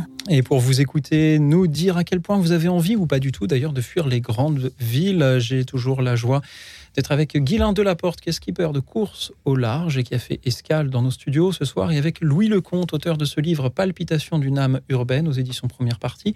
Louis, vous vouliez euh, dire de nouveau un mot euh, à euh, destination d'Alexis que nous avions à l'antenne juste avant la pause. Oui, bon, le, timing de la radio est ce qu'il est et la technique est ce qu'elle est. On est un petit peu parfois ses esclaves. Est-ce que, est-ce que nous, nous parlons pour, le, pour, cette, euh, pour nos micros ou est-ce que c'est le- les micros qui nous permettent de parler aux auditeurs? Euh, En tout cas, je voulais remercier Alexis de, m'avoir lu, de poursuivre la lecture de, ce livre euh, et le remercier d'avoir livré son témoignage. Voilà, je, suis, euh, je suis navré de ne pas avoir pu le dire tout à l'heure, mais ça me tenait à cœur de le remercier et de lui souhaiter une très bonne soirée. Merci Louis et pardon pour ces horloges dont nous sommes prisonniers, dont nous aimerions aussi, par... ouais, aimerions aussi parfois pouvoir nous, nous évader. Merci encore à Alexis, merci à qui nous rejoint depuis Paris. Bonsoir Catherine. Bonsoir, Louis Auxil. Moi, c'est un peu particulier parce que je n'aime pas tellement parler à l'oral. Donc, je suis de l'écrit et je voudrais vous lire ce que m'inspire euh, quand je vais à, ma maison, en fait, euh, récemment acquise euh, cet été, qui est en construction, en travaux, à 300 km de Paris, dans la Vienne. Alors, du coup, j'écris des petits pamphlets comme ça quand je reviens. Euh, exprès, euh, je, je laisse passer le comment dirais je, je profite du temps où je suis là-bas, et c'est quand je reviens à Paris où je suis inspirée. Je fais exprès de, de faire comme ça en fait. Si ça vous embête pas, je voudrais vous lire ce que ce que m'a inspiré en fait euh, ce- ces lieux. Mais ça ne nous embête pas du tout Catherine, allez-y. Alors, je vais essayer de mettre le ton sans être émotive, ce qui n'est pas évident pour moi. Je vais faire attention. Alors, il faut savoir laisser son appartement parisien confortable et goûter à la rudesse, à l'impressionnante chape de silence et ses bruits nocturnes étranges, propres à la vie rustique, pour ressentir plus intensément le sens ici-bas. Après, j'ai écrit autre chose, ça se suit pas. hein. C'est les habitants. Ils savent que les Parisiens les regardent d'en haut et s'en amusent dans leur fort intérieur. Dans ce pays, dans ma rue, pas l'ombre d'un habitant qui se laisse voir ou entreprendre. La discrétion est de mise, cela vaut pour les jeunes comme pour les moins jeunes. Et pourtant, tous les matins, les volets s'ouvrent et se referment à la tombée du soir comme une rose. Pas de scandale, pas de bruit, mais la paix. Il faut savoir rester sur cette terre, apprendre à devenir terrien pour accueillir sa liberté. Ici, chacun est libre, responsable, indépendant de toute société parce que terrien. La terre permet de s'émanciper, de se dégager, se décharger, d'écrire ses essentiels. Être libre, c'est appartenir à la terre. Voilà, j'ai fini. Bah, j'ai fini. Non, j'ai pas fini, mais le reste, c'est encore à travailler. Merci beaucoup Catherine pour euh, ce que vous écrivez. Être libre, c'est appartenir à la terre. Guylain de la Porte, en tant que marin, qu'en dites-vous? Moi, ce que je trouve intéressant dans le témoignage de Catherine, c'est qu'il est très. Il est écrit à la campagne, mais il est, il est nourri par votre expérience parisienne, par votre Mhm. vie quotidienne parisienne, surtout dans votre premier écrit que vous nous avez donné à entendre. Il est très nourri par, par cette vie. Et, et, et vous avez vraiment ce, cette euh, dualité, cette composition entre, entre les moments que vous vivez et puis les moments dans lesquels vous vous reposez qui vous permettent de mettre par écrit et en, et en poésie vos, vos, vos moments vécus. Oui, Merci ça, oui. Catherine. Mais je vous en prie. Merci Louis Auxil. Je vous envie, Catherine, de pouvoir euh, vous évader et euh, trouver autant, euh, autant d'inspiration. Merci Mhm. d'avoir été euh, avec nous. Je ne sais pas si, si Louis, ces paroles vous ont inspiré. Euh, mais je pense à la dernière phrase, être libre, c'est appartenir à la terre. Effectivement, je pense que euh, je pense qu'effectivement, être libre, euh, c'est avoir la possibilité de faire des choix. Euh, et appartenir à la terre, s'enraciner, aller dans un lieu, euh, c'est aliéner sa liberté, puisque évidemment, euh, voilà, on, reste quelque part, on ne, s'en va plus. Euh, et donc, on a utilisé sa liberté. On a été plus libre que les gens qui papillonnent toujours, qui voyagent beaucoup, euh, puisqu'évidemment, évidemment, si on n'a pas de, de- si on n'utilise pas sa liberté et qu'on la garde, elle finit par perdre son sens, puisque euh, c'était un outil et on en a fait un but. Donc je pense qu'effectivement, on a bien raison de dire que, que le- le- l'enracinement est une liberté, peut-être la plus grande des libertés. J'aime beaucoup. euh, on parle souvent, euh, on dit souvent que, que, que faire un choix, c'est renoncer. J'ai entendu un jour, et j'aime beaucoup cette idée que plutôt que de renoncer, faire un choix, c'est préférer. Merci beaucoup à vous tous, Guilain, Louis, merci Catherine de vos belles paroles de, de ce soir. Euh, choisir ses, ses préférés, bien, je vous propose que nous préférions aller euh, prendre un peu le large vers la Corse, puisque Jean nous appelle depuis Ajaccio. Bonsoir Jean. Bonsoir. euh, alors, je vous ai appelé quel- quelques fois de temps en temps. Alors, euh, bonsoir à nouveau. Je, alors, euh, personnellement, j'habite Ajaccio, qui est une ville de. il y a moins de 100 000 habitants. Mais la, pollution lumineuse euh, euh, est assez sérieuse. Alors, personnellement, j'adore regarder le ciel. Je suis amateur d'astronomie. Bon, il y a un club qui est situé un peu à une petite dizaine de kilomètres et encore. Euh, c'est tout juste s'ils peuvent observer, ils doivent, masquer certaines lumières, etc., etc., pour bien voir. Bon, et bien, personnellement, je, je, je profite du peu que je peux voir, mais je sais que dans les grandes villes euh, voisines, par exemple Marseille, j'ai des amis à Marseille, ils ne voient absolument rien de, ce qui serait intéressant d'observer dans le ciel. Par exemple, la, la, Voie lactée, eh bien, euh, j'ai cru comprendre que, bien des gens, bien des, des populations de grandes villes ne savent même pas qu'elle existe. Voilà. Et vo- voilà, à peu près. Donc, euh, j'aimerais personnellement vivre dans un endroit où il y a un observatoire. euh, bon, mais ça, c'est un peu. C'est un peu fantaisiste, mais, euh, voilà ce que je- voulais vous dire, voilà. Merci beaucoup Jean de, l'avoir dit. Merci pour cette invitation à jeter un petit coup d'œil vers le ciel, à, le contempler. Et merci de nous rappeler que même si nous vivons, tous sous ce même ciel et nous nous nourrissons tous de, la, lumière du, soleil, euh, quand on est en ville, euh, cette, euh, ce foisonnement de l'activité humaine sur Terre nous empêche de mieux voir le ciel. Louis Lecomte. Ouais, enfin, ça, me touche énormément de votre témoignage parce que c'est quelque chose que je regrette beaucoup et c'est d'ailleurs le ce qui me rend le plus malheureux en ville. Je pense que le plus grand renoncement que je fais, c'est de ne plus pouvoir contempler le ciel. Euh, donc je suis euh, évidemment très touché par ce que vous dites. Et, euh, et c'est assez fascinant poétiquement parce que ce qu'on regarde au ciel, ce sont les étoiles, ce sont ces, ces petites lumières. Euh, voilà, c'est les luminaires, pour reprendre le terme de, la Genèse. Et, euh, et en fait, les grandes villes sont tellement lumineuses qu'elles nous empêchent de voir les autres lumières. C'est un peu comme si la ville euh, se pensait elle-même être une étoile et qu'elle se contemplait elle-même. Effectivement, la, le côté un petit peu démiurgique de l'entreprise de l'entreprise urbaine se, retrouve avec beaucoup de regrets et beaucoup d'amertume, en tout cas pour ma part, dans la, disparition du ciel. Voilà, en fait, la ville crée une sorte de bouclier lumineux autour d'elle pour ne, ne plus voir le ciel. Et euh, peut-être que cet aspect-là, pour le coup, est un. euh, voilà, on pourrait nous proposer des belles méditations sur le sur le- l'entreprise démiurgique de l'homme par certains égards. Guilain de la Porte, les étoiles, Voilà. le marin, c'est important.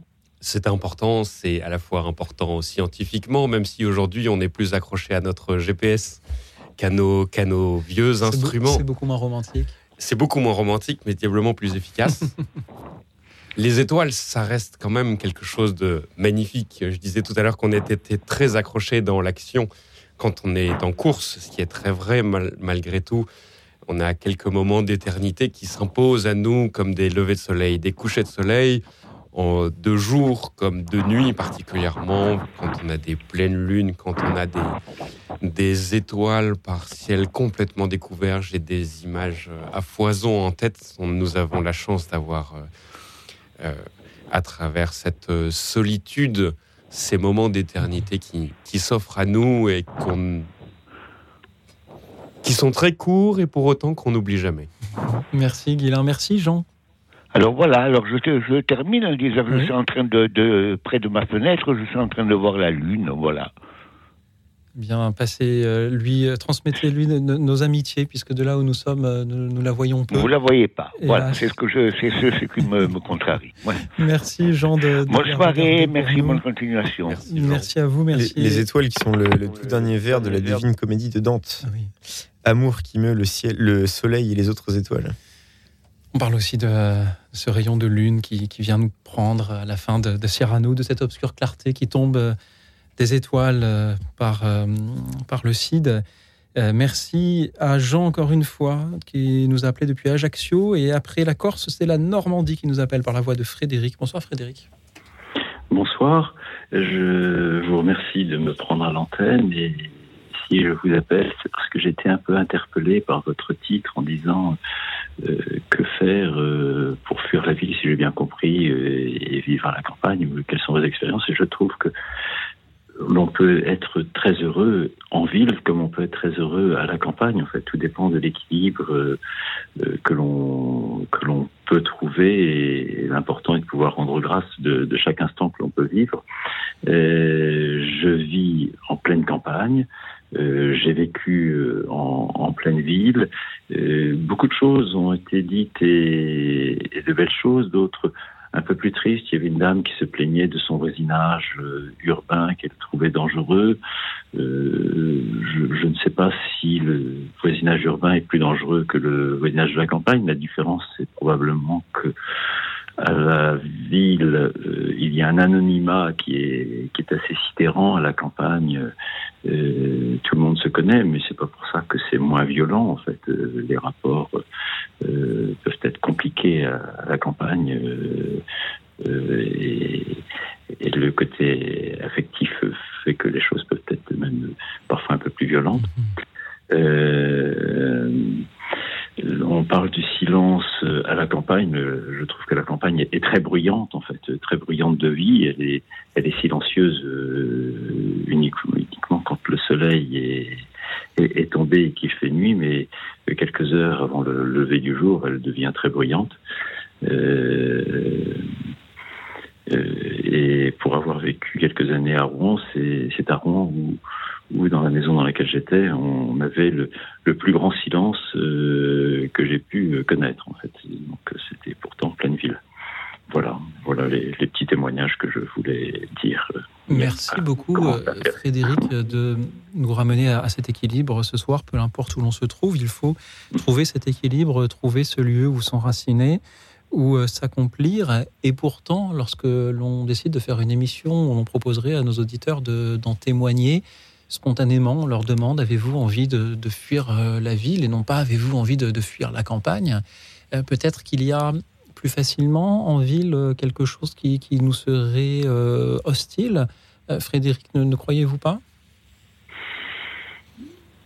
Alors, il y a, il y a une densité. On est, il y a une densité de, de population. Il y a, il y a euh, une, une nature qui, qui a été euh, défaite euh, par toutes les constructions qu'on peut avoir autour de nous. Effectivement, voilà. C'est- Mais, mais il y a, il y a peu de campagnes où, où la nature est, est brute. Euh, les rares fois où je me suis senti vraiment euh, euh, en pleine campagne, c'était dans, dans des zones de- des- des Pyrénées. euh, je me souviens près de Montségur. Là, il y avait le- vraiment le- la nuit noire et, et, et la forêt, pas un bruit la nuit. Euh, ou, ou dans les Alpes, où là, on était euh, très, très, très, très isolé de tout, et encore la nuit. Euh, mais, mais ce sont des endroits, euh, je, je pense, assez inhospitaliers à vivre au quotidien, euh, cas euh, difficiles. Oui, il ne faut pas en effet les, les idéaliser, euh, comme euh, cela a déjà été dit euh, ce soir. Frédéric, merci beaucoup. Euh, Louis Lecomte, euh, Guilain de la Porte, que vous inspirent ces, ces paroles de euh, Frédéric sur euh, l'accomplissement qui est possible partout?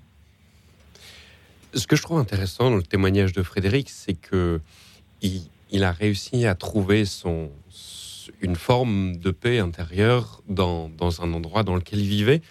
Je trouve intéressant l'idée de la ville de Rouen, qui est ni Paris, ni la campagne, peut-être une ville moyenne qui permet d'offrir à la fois l'activité et le mouvement dont l'homme a besoin, et puis à la fois le repos et un, un tumulte plus, euh, plus tranquille, peut-être, euh, que, que, que dans, que dans des villes qui ne s'arrêtent jamais. Et derrière d'un cela, d'un tumulte euh, tranquille. Louis Lecomte. Oui, moi j'ai une question à poser à Frédéric. Est-ce que, est que vous avez réussi à, choisir entre la ville et la campagne ou est-ce que vous vivez maintenant? Est-ce que, vous, est que vous êtes satisfait de, de, ce que vous avez trouvé comme lieu de, de vie? Alors, euh, clairement, je suis très heureux là où je suis, mais j'ai pas beaucoup le choix euh, de m'en déplacer parce que mon métier euh, me tient à la terre puisque je suis agriculteur. Donc, euh, c'est compliqué maintenant euh, d'aller vivre en ville, même si j'y ai vécu quelques années avant. Euh, donc, je, je suis très heureux là où je suis mais, mais je me pose pas la question finalement de est-ce que je serais mieux ailleurs puisque, Mhm. puisque vous ça l'avez- va bien. Vous l'avez choisi. Merci Frédéric. choisi. Merci Frédéric pour ce choix. Merci d'en témoigner. Merci de, par votre métier, de, de prendre soin de cette terre qui, euh, qui nous nourrit. Et merci de nous avoir nourris par vos belles paroles aussi ce soir. Frédéric, c'était une joie de, de vous entendre. S'il y a des, soirée. des- des auditeurs qui habitent Rouen et qui aimeraient répondre à ce qui vient d'être dit, ils sont les bienvenus. Les autres également sont les bienvenus, évidemment, pour nous parler à leur tour de ces euh, grandes villes. Euh, Avez-vous envie de vous en évader, de vous en enfuir, chers amis, chers auditeurs? Cherchez-vous le calme, la tranquillité, le repos, euh, loin de ce boucan qui parfois nous, nous, nous y envahit dans, ces cités Ou êtes-vous parvenu à vous y installer, à vous y accomplir? Dites-le nous toujours au 01 56 56 44 00. Le 01 56 56 44 00. Il y a euh, beaucoup d'appels, mais aussi de la place au standard. Alors n'hésitez surtout pas à nous appeler si vous voulez témoigner. Je voudrais saluer un instant Patience qui nous écoute depuis euh, la montagne. Justement, Patience est aussi un mystère parce qu'elle appelle souvent avec toujours de belles choses à dire, mais nous ne parvenons jamais à la joindre. Mais un jour, nous y arriverons euh, certainement. En attendant, il est l'heure d'écouter Eddie Vedder, Society, une chanson rendue célèbre euh, car elle fait partie de la bande originale d'un film qui raconte justement l'histoire d'un jeune homme qui fuit les grandes villes pour euh, partir là où il n'y a plus personne qu'une nature hostile. Le film Into the Wild. Et nous écoutons donc Eddie Vedder, Society. Écoute dans la nuit, une émission de Radio Notre-Dame et RCF.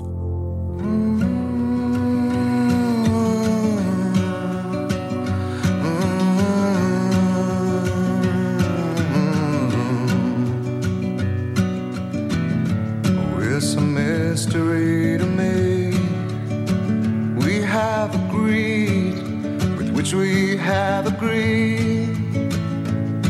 And you think you have to want more than you need. Until you have it all, you won't be free. Society, you're crazy breed. I hope you're not lonely without me.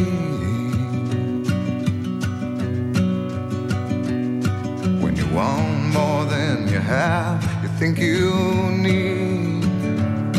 And when you think more than you want, your thoughts begin to bleed. I think I need to find a bigger place. Cause when you have more than you think, you need more space.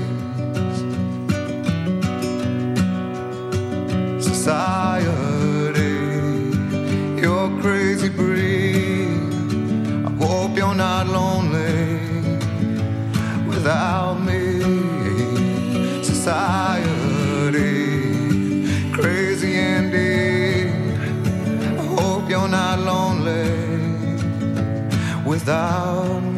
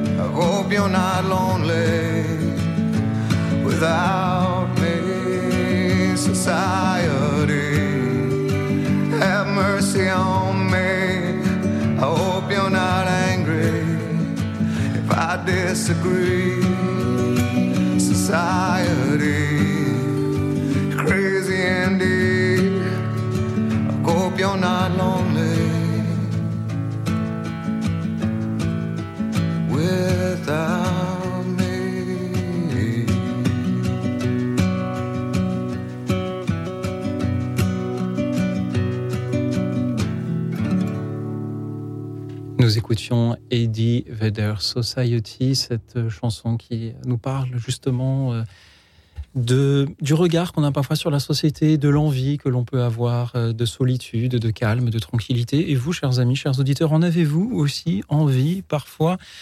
Et qu'en faites-vous de cette envie de peut-être fuir le tumulte des grandes villes? Dites-le nous en nous appelant au 01 56 56 44 00, le 01 56 56 44 00. Je salue de nouveau tous ceux qui nous suivent en direct sur la chaîne YouTube de Radio Notre-Dame. N'oubliez pas de vous abonner, de mettre un petit pouce en l'air et de nous écrire un petit message sur, euh, sur le chat. C'est toujours euh, sympathique de vous lire euh, pendant ou après l'émission. Merci à vous tous. Merci à Jean Herman qui est avec nous depuis Lyon. Bonsoir Jean Herman. Bonsoir Léoxyle, bonsoir mes, messieurs, messieurs.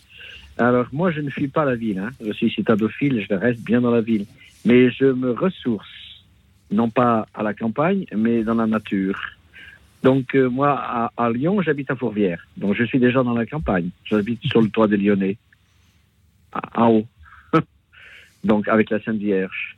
Et à Augsbourg, ma deuxième ville, je vis dans le Fouguerail, dans, dans le, quartier de Fouguerail. C'est le, le c'est le, quartier le, plus vieux social du monde puisqu'il a été créé en 1521 par Fougueur, le banquier Fougueur. Et le soir, les portes se ferment et on a une possibilité de sortir et de rentrer euh, à maintenant, aujourd'hui. Donc, vous voyez, je suis déjà dans la campagne, dans la ville. Mais par contre, j'ai besoin de me ressourcer. C'est-à-dire vivre avec la nature, non pas vivre avec les, paysans ou les maisons ou les habitations, les bruits de la campagne, mais vivre avec la, dans la forêt, en boy scout, vous voyez, dans euh, 50 ans chez Scout d'Europe à Saint-Marc. Donc j'ai besoin d'aller dans, et je vais dans la Chartreuse, je vais au massif de Chartreuse, je vais dans le désert de Chartreuse. Là, il n'y a pas de bruit. Il n'y a pas de, il y a que les Chartreux le désert, c'est tout, euh, zone de silence. Ou alors que je vais, quand, quand, quand Saint-Auxile me, me, me, me- festine, je vais à, à l'habit de l'Érins et le soir, il n'y a plus que les moines et moi ou deux, trois, deux, trois retraitants. Donc je peux aller sur l'île, euh, passer la moitié de la nuit et, et vivre avec les pins, avec, les, avec la vigne. euh. Merci Là, on beaucoup. voit les animaux, on voit, la, on, on voit le silence, on voit le vrai silence, on voit le désert de, la, de la campagne. Non pas de, des habitations de la campagne, mais de la forêt et de la nature. Merci Jean Herman. Pour manger par exemple les pissenlits. Oui. Eh ben, les pissenlits, c'est très bon, avec de l'huile d'olive et des croutons et, et des lardons. Et deux œufs cassés dessus, c'est un repas total. à la campagne. Jean Herman, vous nous donnez envie d'arrêter l'émission tout de suite et de, de- de partir. euh, Ah, mais faut pas immédiatement. hésiter. je, me ferai, je, je me ferai gronder par les autres auditeurs qui, qui- qui aimeraient passer à l'antenne après. Euh, Jean Herman, merci pour ce que vous nous dites. Merci de ce paysage dessiné depuis la colline de Fourvière à Lyon, en plein cœur de la ville, et pourtant la dominant, vous permettant de, de euh, la contempler. Merci de nous parler aussi de euh, ces abbayes, de cette chartreuse, de l'abbaye de, de l'Airain, où en effet on peut euh, prendre euh, le temps du calme, du repos, du silence, aussi du travail et euh, de la prière. Et nous parlions tout à l'heure de ce choix de l'accomplissement, du lieu où l'on s'installe, où l'on peut s'accomplir, où l'on peut s'enraciner. Et finalement, un moine, une moniale qui pose ce choix-là et s'installe dans un cloître, dans une abbaye, ils, en sont les témoignages vivants, en particulier ceux qui s'engagent jeunes. Et moi, j'envie euh, parfois ces, euh, ces, moines qui n'ont plus à se poser la question d'un déménagement à venir, n'ont plus à se poser la question de euh, où les affaires, où les mutations professionnelles les, attireront. Ils ont choisi le lieu où ils habitent et ils savent qu'ils y resteront. Merci de euh, nous en avoir parlé une nouvelle fois. Jean Herman, le, Louis Lecomte, Guilain de la Porte, que vous inspirent ces paroles? Euh, bah, euh, bah, de- dirais-je moi de l'émerveillement parce que le si voilà réussir à trouver un endroit où on se plaît comme ça un endroit aussi beau que la colline de Fourvière c'est euh, c'est une grande joie. Moi je suis très très sensible à le- l'environnement urbain en tant que en tant que lieu touché par l'homme Évidemment, quand on est à Fourvière, on a un grand, voilà, une, sorte de main retournée qui est cette basilique de Fourvière qui désigne, euh, le ciel dans un geste de, démonstration, mais aussi dans un geste de, de, de demande. Voilà, moi, je, considère que les villes en elles-mêmes sont des réalisations humaines euh, particulièrement fascinantes. Et vivre à Fourvière, ça doit être quelque chose de, particulièrement euh, agréable à vivre au quotidien. Voilà, je suis émerveillé, tout simplement. Si un jour vous venez le matin avec des jumelles, euh, tout simple, vous pouvez tout voir ce qui se passe sur l'autre colline. Donc ça c'est la, la, la, la, la priante en face de la travaillante. Vous voyez tout ce qui se passe euh, sur la, la colline de la Crosse. Et comme j'habite, euh, je vous dis, j'habite Fourvière, j'habite à côté de la Tour Herzienne. C'est vraiment la campagne. Il, y a des pissenlits dans, dans, dans, le, dans le jardin des hauteurs. On peut encore en trouver. Et Lyonnais ne le ramasse pas. Jean Herman, j'entends beaucoup votre euh, silence, le silence dont vous parlez, celui qui permet de vous retrouver quand vous partez en Chartreuse. Euh, Ah, voilà, ça. J'imagine que vous arrivez aussi à la retrouver peut-être dans votre vie quotidienne ou régulière, éventuellement dans la basilique ou dans d'autres euh, endroits. La, la Chartreuse, c'est c'est le désert. C'est le désert de Chartreuse. J'ai un cousin qui reste en Chartreuse et mon frère qui est chartreux à Mainau. Euh, c'est le désert de Chartreuse. Mais vous savez, euh, ils, ont, une vie totale de, silence. Mais par contre, ils ont aussi une partie communautaire. Les dimanches, les jours de fête, ils vivent en communauté, en cénobite. Et le reste, euh, ils sont en ermitobite. Sauf le jeudi, qu'ils ont conservé le vieux jeudi, comme les écoles autrefois, où là, ils partent en spécimen, c'est-à-dire en toutes les trois quarts de la journée, en, marche, en groupe. Parce qu'il faut, il faut les deux. On ne peut pas vivre que de silence. Il faut aussi le social. Et moi, c'est pareil. Il faut le silence de la, de la forêt, de la, de la montagne, de, peu importe. Mais il faut aussi le social. Et quand on dit la, la ville, on a besoin aussi de, de la, du social. Sinon, équilibre, on n'y est pas. Sauf à avoir, euh, pour certains, une vocation euh, d'ermite. Et encore, l'ermite euh, n'est jamais vraiment seul, sinon on ne saurait même pas qu'il existe et nous ne pourrions pas en parler. Jean Herman, merci beaucoup. Vous nous avez parlé Merci, de- oui. du paysage depuis. merci. Merci à vous. De ce paysage depuis Fourvière ou euh, ces, ces monastères, vous me rappelez de deux grands écrivains. Le premier, c'est Charles Baudelaire qui écrit ce paysage. Je veux pour composer chastement mes églogues, coucher auprès du ciel, comme les astrologues et voisins des clochers, écouter en rêvant leur hymne solennel emporté par le vent. Les deux mains au menton, du haut de ma mansarde, je verrai l'atelier qui chante et qui bavarde, les tuyaux, les clochers, ces mâts de la cité et les grands ciels qui font rêver d'éternité. Il est doux, à travers les brumes, de voir naître l'étoile dans l'azur, la lampe à la fenêtre, les fleuves de charbon monter au firmament et la lune verser son pâle enchantement. Merci, Jean Herman, de m'avoir donné l'occasion de lire Baudelaire. Le deuxième écrivain, c'est Louis Lecomte. En marchant rue Bonaparte, j'avais comme l'envie de sortir en boîte ou d'entrer dans un monastère. Peut-on lire dans Palpitation d'une arme urbaine? Je redonne le titre. Euh, c'est vrai que ce sont euh, le- la boîte, le lieu de l'immédiateté. D'ailleurs, euh, cette émission n'est-elle pas un peu une boîte de nuit en quelque sorte, euh, vu que nous sommes enfermés dans notre studio, et le monastère, le lieu de, de l'éternité, de la c'est contemplation. terrible oxymore, mais en fait, le, le, le- je je vois pas forcément de contradiction en fait dans ces désirs, euh, parce qu'en fait, il s'agit tout simplement d'un homme qui veut rechercher son humanité. Et notre humanité est faite de, de cœur, de corps et d'esprit. Effectivement, la boîte, euh, je porte pas de regard péjoratif à ce moment-là, en tout cas du livre sur ce lieu, euh, parce que c'est un lieu aussi de, c'est un lieu de- d'exaltation des sens qui nous ont été donnés par la musique, par le, toucher, si on danse, par le goût aussi, si on boit quelque chose. Euh, Il y a plein de talents en action dans ce lieu. Voilà, c'est le- l'endroit du corps et le, le monastère par, euh, par opposition, bien évidemment, est le lieu plutôt de l'esprit. Et en fait, quand ce personnage euh, qui voit sa vie saturée d'écran et qui voit sa vie rendue difficile par, euh, par ses, ses sollicitations, euh, veut rencontrer son humanité, il trouve évidemment ces deux aspirations en, en Et- lui-même, mais qui sont pas nécessairement si Et contradictoires pour que ça. savoir s'il allait en boîte ou au monastère, il faut lire le livre. En attendant, je vous propose qu'on écoute Bernadette de la Drôme. Bonsoir Bernadette. Allô Ah, allô Bernadette, merci d'être avec nous. Allô, bonsoir. Merci pour votre émission. Je serai peut-être un peu à côté du sujet, mais en écoutant votre émission, donc, et surtout quand un de vos intervenants a parlé, a parlé de moments d'éternité, deux pensées me sont venues à l'esprit de deux grands écrivains. Chateaubriand, sans la mémoire, que serions-nous? Et puis Saint-Exupéry, on est de son enfance comme on est d'un pays. Et pour moi, eh bien, c'est l'évasion que je peux souhaiter. J'ai de la mémoire. Mon enfance est loin, puisque j'ai 88 ans. Mon pays est loin, au sud. Là- Là-bas, la mer était au nord. J'habitais au bord de la mer quand j'étais enfant. Et ces moments d'éternité dont a parlé votre un intervenant, on enjolise toujours sa mémoire, ses souvenirs. Mais tout de même, c'est important. Et comme mon père qui voyageait dans sa tête, il était devenu aveugle, il se souvenait lui aussi. Il, rencontrait des gens qu'il avait connus dans le passé et il voyageait. Et, je, je suis attirée par le voyage, j'ai un peu voyagé, maintenant je ne peux plus. Je suis un peu handicapée avec une de mes sœurs qui l'est aussi. Enfin, bon, nous avons une maison agréable. Mais le souvenir, c'est aussi une évasion. J'ai longtemps vécu à Lyon où je travaillais, à la bibliothèque municipale, mais maintenant je ne peux plus y aller. Je suis dans la Saint-Vallier. Mais l'évasion, on peut, on peut s'évader de, de tellement de façons. Non seulement en partant matériellement, physiquement, mais donc par ces paroles magnifiques que je, que, que j'ai, que j'aime beaucoup.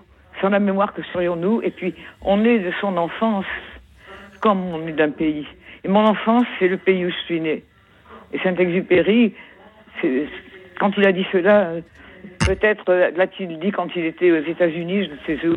Il est venu mourir euh, sur les, la côte euh, méditerranéenne au sud de la France. Et voilà. Alors, j'étais un peu émue, je voulais pas passer parce que tout à ça m'est venu à l'esprit en entendant le sujet de votre émission. Et puis ces moments d'éternité, ce mot, cette expression, un de vos intervenants l'a employé. Et les moments d'éternité, si on peut les s'en souvenir jusqu'à sa mort, eh bien, on, on meurt plus, plus pacifique, plus paisible, Bernadette, avec la grâce de Dieu, bien sûr. merci beaucoup c'est un autre problème, la- l'aide divine. Bernadette, merci de nous avoir rappelé. Je suis un peu trop bavarde. Non, du tout, du tout, du tout, Bernadette. Merci de nous avoir rappelé que tout le monde J'aime ce qui est beau. Alors euh, la nature, s'enfuir même à Lyon, j'ai, il y a des endroits où j'ai été heureuse, oui. j'ai vécu longtemps. Oui. Mais malgré tout, ce qui est beaucoup plus ancien, les paroles de Saint-Ex, on est de son enfance quand on est d'un pays, c'est, Oui. le, cœur qui parle. Nous allons, nous allons en, en reparler justement, Bernadette. C'est grâce à vous, de, An- Antoine de Saint-Exupéry. On est de son enfance comme on est d'un pays. Vous avez Oui. cité aussi euh, Chateaubriand, sans la mémoire que. Que euh, serions-nous serions-nous Alors, je ne sais pas dans quel texte de lui, c'était sûrement inséré dans aussi bien l'un que l'autre, mais ces, ces paroles, je m'en souviens. Merci Bernadette de nous les avoir rappelées ce soir. Euh, C'est une grande émotion de vous entendre. Merci de nous avoir rappelé que tout le monde ne peut pas euh, s'évader et partir tout plaqué pour euh, aller au bout du monde comme cela, parce que l'on est retenu par une famille, par un travail ou par, par le- les années qui passent. Merci. Louis Lecomte, Guylaine de la Porte, que vous ont inspiré ces paroles de Bernadette? Bon, j'aime énormément Chateaubriand et Saint-Exupéry. Euh, Peut-être en. Bref, je, je saurais pas, euh, je saurais pas en, en distinguer un parmi les deux, mais effectivement, euh, moi ce qui m'a marqué dans le témoignage de, de Bernadette, c'est cette idée de son père qui n'a plus le, secours de ses yeux et qui voyage à l'intérieur de sa tête. Et oui, on a des espaces d'onirisme infinis à notre disposition. Et euh, moi, j'avais choisi volontairement de passer le confinement à Paris, euh, dans une petite euh, pièce de 8 mètres carrés, dans le 8 mètres carrés et demi, dans le 15e arrondissement, justement pour explorer ces espaces. Et faute d'avoir un espace euh, infini de, de, de potentiel à, voilà, à, à explorer, je désirais rester chez moi pour essayer de, de, de voyager dans mon cœur, dans mon âme, essayer de- d'explorer ces espaces-là. Et, euh, et là-dessus, je pense, euh, je pense à Guilain en mer, dans son, dans son bateau. Et il doit y avoir un grand paradoxe dans le fait d'être en mer, parce que l'espace autour de soi est infini, mais la surface du bateau, elle, est minuscule. Guylain de la Porte. Oui, tout à fait. C'est quelque chose de, très particulier que de se retrouver sur, euh, sur un bateau à peine plus grand que nous. Finalement, 6 mètres de long, 6 mètres et demi, c'est trois fois notre taille. Et, finalement, on se retrouve presque prisonnier d'une entité alors que alors qu'on on se retrouve dans, dans, dans- au, au milieu d'une immensité. Moi, je, je, je retrouve avec ce que je vis le témoignage incroyable de Bernadette. Euh, et j'ai été très touché par, euh, par votre témoignage en ce sens que euh, vous arrivez à garder cette vie en vous de d'une enfance que vous avez eue, d'un pays que vous avez côtoyé et dont la mémoire et dont la vie continue à vous à vous alimenter et à vous à vous à vous constituer au quotidien. Voilà, c'est quelque chose qu'on retrouve aussi quand on n'est pas en mer, mais qui nous fait aussi vivre par euh, la mémoire, comme vous disiez. En vous écoutant, Bernadette, je me suis remémoré aussi ces paroles de Pierre Bachelet. Ils aimaient leur métier, comme on aime un pays. Peut-être aime-t-on être journaliste ou skipper au, au large, comme on aime un pays aussi. Euh, merci encore, Bernadette, d'avoir été avec nous euh, ce soir pour nous dire qu'il existe d'autres formes d'évasion que celles permises par une voiture, un train ou un navire. Merci à Jean-Louis qui nous rejoint depuis Massy. Bonsoir, Jean-Louis. Bonsoir Louis bonsoir à vos trois invités. Euh, D'abord, je voudrais bien remercier Bernadette pour le témoignage qu'elle vient de faire, parce que je suis un peu dans, sa même, dans la même situation qu'elle, et c'est tout à fait ça, ce genre de façon de penser.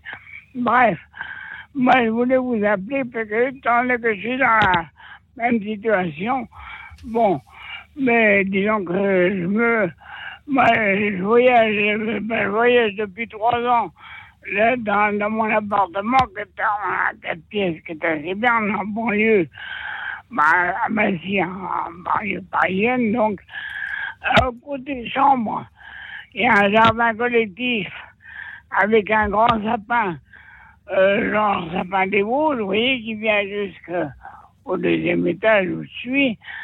Côté manger, salon, des petits pavillons et un grand champ hein, euh, avec des arbres fruitiers. Bon, le, donc l'environnement est très bien. Bon, faut dire que j'ai fait aussi quand même aussi des voyages. Malgré tout, j'ai quand même été en croisière là, euh, pas en skipper comme un de vos invités, mais en croisière jusqu'au Cap Nord, au cercle arctique. Bon, c'est le plus gros voyage que j'ai fait le plus longtemps, moi. J'en ai fait d'autres, mais bref. Et dans ce cas-là, c'est ce que je disais, c'est à Laetitia, à l'accueil, c'est un peu comme Ulysse, euh, qui a fait un long voyage et qui est revenu plein d'usage et raison, vivre entre ses parents le reste de, euh, le reste de son âge. Hein. Moi, je pourrais dire le reste, euh, revenu plein entre dans son appartement le reste de son âge. Bon, euh, pour le reste, euh, voilà, je ne vais pas être plus long. Merci beaucoup, Jean-Louis, pour tout ce que vous nous avez dit. Vous voyagez dans votre appartement. À, Massy. Euh, c'est avec cette vue sur ce jardin, avec euh, un sapin. Vous êtes euh, comme Ulysse qui a fait un long voyage et qui est revenu. Merci Jean-Louis. Louis Lecomte, Guilain de la Porte, que vous inspirent les paroles de, Jean-Louis? Jean-Louis, en fait, me fait, me fait penser à un écrivain français qui s'appelle Xavier de Maistre. Alors, peut-être que Jean-Louis et la plupart des auditeurs connaissent Joseph de Maistre, qui est un grand penseur français du, du 19e siècle. Euh, il est né pendant le 18e, mais il a, fait l'essentiel de son œuvre pendant le, le 19e. Et, euh, et donc son frère Xavier, dans la tourmente révolutionnaire, euh, a passé un certain temps aux arrêts à Turin, en Italie, parce que voilà, il, a fait, il avait fait voilà, quelques, euh, quelques bêtises dans, les, dans des auberges du Piémont. Et euh, donc il était assigné aux arrêts, comme il était officier, euh, il avait un régime de prison qui était relativement léger. Il était enfermé dans une cellule qu'il avait eu le droit de meubler pour 30 jours, et il était enfermé, mais il y avait son, son serviteur qui avait le droit de venir. Et il a pris son mal en patience et plutôt que de, de- de s'enfermer dans l'aigreur, il a écrit un livre extrêmement savoureux qui s'appelle Voyage autour de ma chambre, que beaucoup de nos contemporains auraient pu lire pendant le confinement. Donc il a écrit ça euh, tout- toute fin 18e siècle. C'est un livre assez court euh, et absolument délicieux dans lequel effectivement il se pique d'une balade dans son appartement euh, alors qu'il est en prison. Et euh, voilà, les, tabourets sont autant de, montagnes, son canapé euh, est une colline. Et euh, c'est absolument délicieux. il en tire beaucoup de philosophie. Il arrive à habiter très intelligemment ce petit espace. Preuve s'il en est qu'on peut effectivement voyager depuis son appartement. Euh, on peut voyager dedans. En fait, le, les ressources qu'a l'homme en termes d'onirisme sont absolument infinies. Donc, si on veut voyager, on n'a pas besoin d'un corps pour ça. Un, esprit le fait très bien. Euh, je recommande chaleureusement à nos auditeurs le, ce bouquin, Voyage autour de ma chambre, de Xavier Demestre. Est-il en effet d'être assez malheureux, assez abandonné pour n'avoir pas de réduit où il puisse se retirer et se cacher à tout le monde? Voilà ce qu'il euh, écrit dans son premier chapitre. Merci euh, Louis Lecomte, merci euh, Guylain de Laporte. Est-ce que vous vouliez réagir aussi à ce que Jean-Louis nous a dit? Jean-Louis, comme, comme Louis nous parle beaucoup d'un voyage intérieur, nous montre toutes les possibilités d'un voyage que l'on a sans, sans, sans pouvoir se déplacer physiquement. L'imagination, la mémoire, comme nous disait Bernadette, sont des, sont des éléments, le calme intérieur que l'on retrouve à l'extérieur, à la campagne, à la mer, en chartreuse éventuellement, sont aussi des, euh, un ensemble de moyens qui nous, ont, qui nous sont laissés pour, euh, pour voyager, pour se retrouver, pour retrouver une paix et un calme intérieur, même depuis son studio parisien. Merci à vous, merci à tous les auditeurs qui euh, nous ont appelés et continuent même à nous appeler euh, ce soir. Je dis à ceux qui nous rejoignent que le thème de ce soir est été pour nous bientôt dire avez-vous envie de fuir les grandes villes? Je voudrais saluer Margot qui nous écoute depuis Bordeaux, que nous avons failli avoir à l'antenne, mais euh, la connexion malheureusement euh, nous a laissé. Chère Margot, soyez attentive à peut-être votre téléphone pendant que nous euh, écoutons cette musique de Handel sur le livre de l'Exode, interprété par le King's College de Cambridge. Écoute dans la nuit, une émission de Radio Notre-Dame et RCF.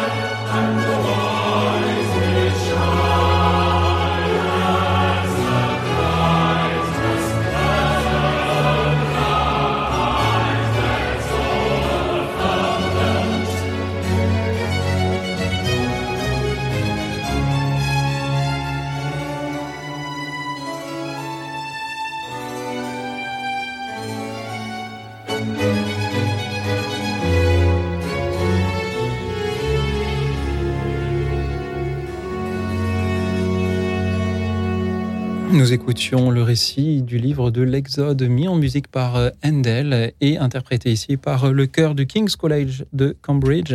Merci pour euh, leur voix. Merci, chers auditeurs, qui avaient été nombreux ce soir à nous appeler pour nous parler de la solitude des grandes villes ou de la foule des campagnes, du bruit, du tumulte et du repos, du silence que l'on cherche parfois loin de ces villes.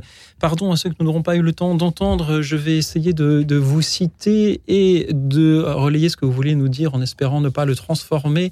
Claude de Charente a dû s'habituer à rester seule dans une grande maison alors qu'elle venait de Paris. Elle cherche maintenant euh, la solitude et euh, la paix, entrecoupée bien sûr de visites d'amitié. Merci de nous avoir rendu visite, Claude. Marie de Boulogne habitait une maison en banlieue avec un très grand jardin, mais elle a décidé de se rapprocher du centre-ville car elle prend de l'âge et voulait se rapprocher de ses petits-enfants. Merci Marie pour euh, ce témoignage-là. Aussi, on peut euh, chercher à éviter euh, l'isolement que la campagne apporte hélas parfois. Je remercie Pascal qui nous rappelle que beaucoup aimeraient fuir les grandes villes, mais n'en ont pas la possibilité. Le plus tragique est peut-être pour ceux qui sont retenus en ville par leur travail, mais qui n'ont pas les moyens de vivre près de leur lieu de travail et vont s'installer dans une banlieue lointaine à 30 ou 60 minutes de là où ils travaillent. Merci à Jean-Michel également, qui a deux maisons à la campagne, mais ne peut pas conduire et donc ne peut s'y installer. Il reste donc à Paris, contraint et forcé. Euh, merci Jean-Michel de nous en avoir parlé. Il y a quand même un intérêt vivre à Paris, c'est qu'il y a la messe toutes les semaines et même tous les jours à Paris, si vous le voulez. Jean-Michel, merci à vous, merci à Brigitte de Béziers qui aimerait se ressourcer dans euh, l'arrière-pays de Roquebrune. Christophe de euh, Cannes également depuis 11 ans, quitte régulièrement Cannes, l'été en particulier, va dans une chartreuse Donc là, Vous avez bien raison, Christophe. Je salue donc Patience qui nous écoute depuis euh, les montagnes. Elle a souffert de l'ambiance des villages. Tout le monde se connaît, il faut être bien avec tout le monde. Dans la ville, on est plus anonyme et ça peut être intéressant aussi. Elle souligne aussi qu'hélas, il n'y a pas suffisamment la messe dans euh, ces régions moins urbaines. Je salue Pierre qui nous écoute depuis Neuilly. Voilà ce que Pierre nous dit en répondant à la question de savoir s'il a envie de fuir les grandes villes. Pierre, il a envie de fuir la planète et d'épouser une martienne. Pierre, je vous adresse mes meilleurs voeux de bonheur. Sandrine de Paris envie de fuir non pas les villes, mais les personnes qui s'y trouvent pour ne plus entendre les sottises, les mauvaises langues, les critiques. Elle préfère s'éloigner et se faire petite. Merci Sandrine pour cette petitesse, vous serez vraiment grande dans la mesure où vous serez petite, peut-on lire quelque part. Je salue également Guillaume de La Rochelle, Georges de la Sarthe et enfin Margot de Bordeaux, qui vit dans une grande ville, à Bordeaux, mais se retire pour prier dans le silence à la campagne ou à la ville. Nous avons dit tout à l'heure avec Bernadette que l'on pouvait aussi s'évader dans ses souvenirs, en particulier ceux de son enfance. Nous avons dit avec Jean-Louis que l'on peut euh, s'évader tout en restant euh, chez soi.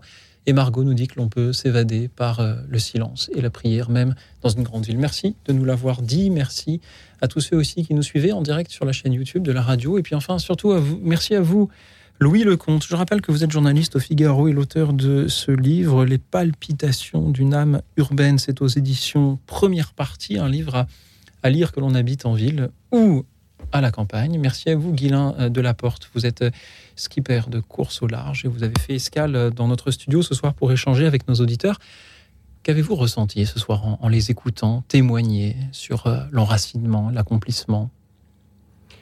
Je suis émerveillé par la et le témoignage de l'ensemble des, des, auditeurs que nous avons reçus ce soir en font part. Je suis émerveillé par euh, la richesse et la complexité de, de l'homme et du cœur humain.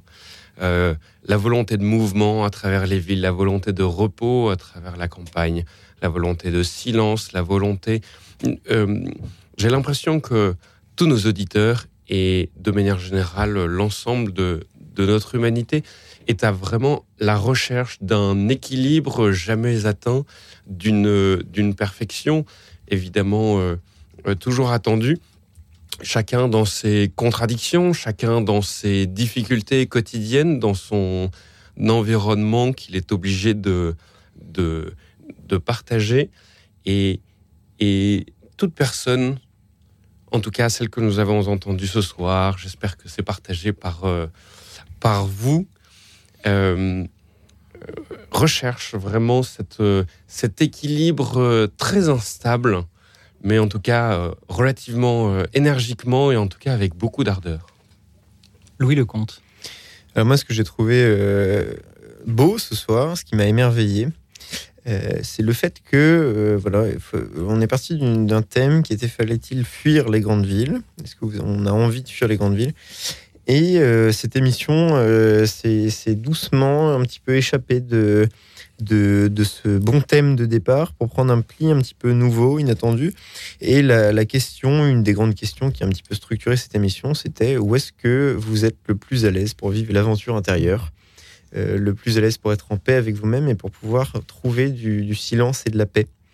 Et euh, j'ai trouvé ça assez, j'ai trouvé ça assez beau de voir que euh, on peut discuter des mérites comparés de, de tel ou tel endroit, mais la grande question c'était où est-ce qu'on trouve la paix intérieure. Voilà. Et euh, cette, euh, le, le fait que l'émission ait pris ce, ce pli-là est sans doute fort révélateur qu'in fine, ce qui compte, euh, au-delà des contingences matérielles, logistiques, urbanistiques, euh, rurales, c'est où est-ce qu'on est le plus à l'aise pour, euh, pour vivre cette aventure de, de l'onirisme?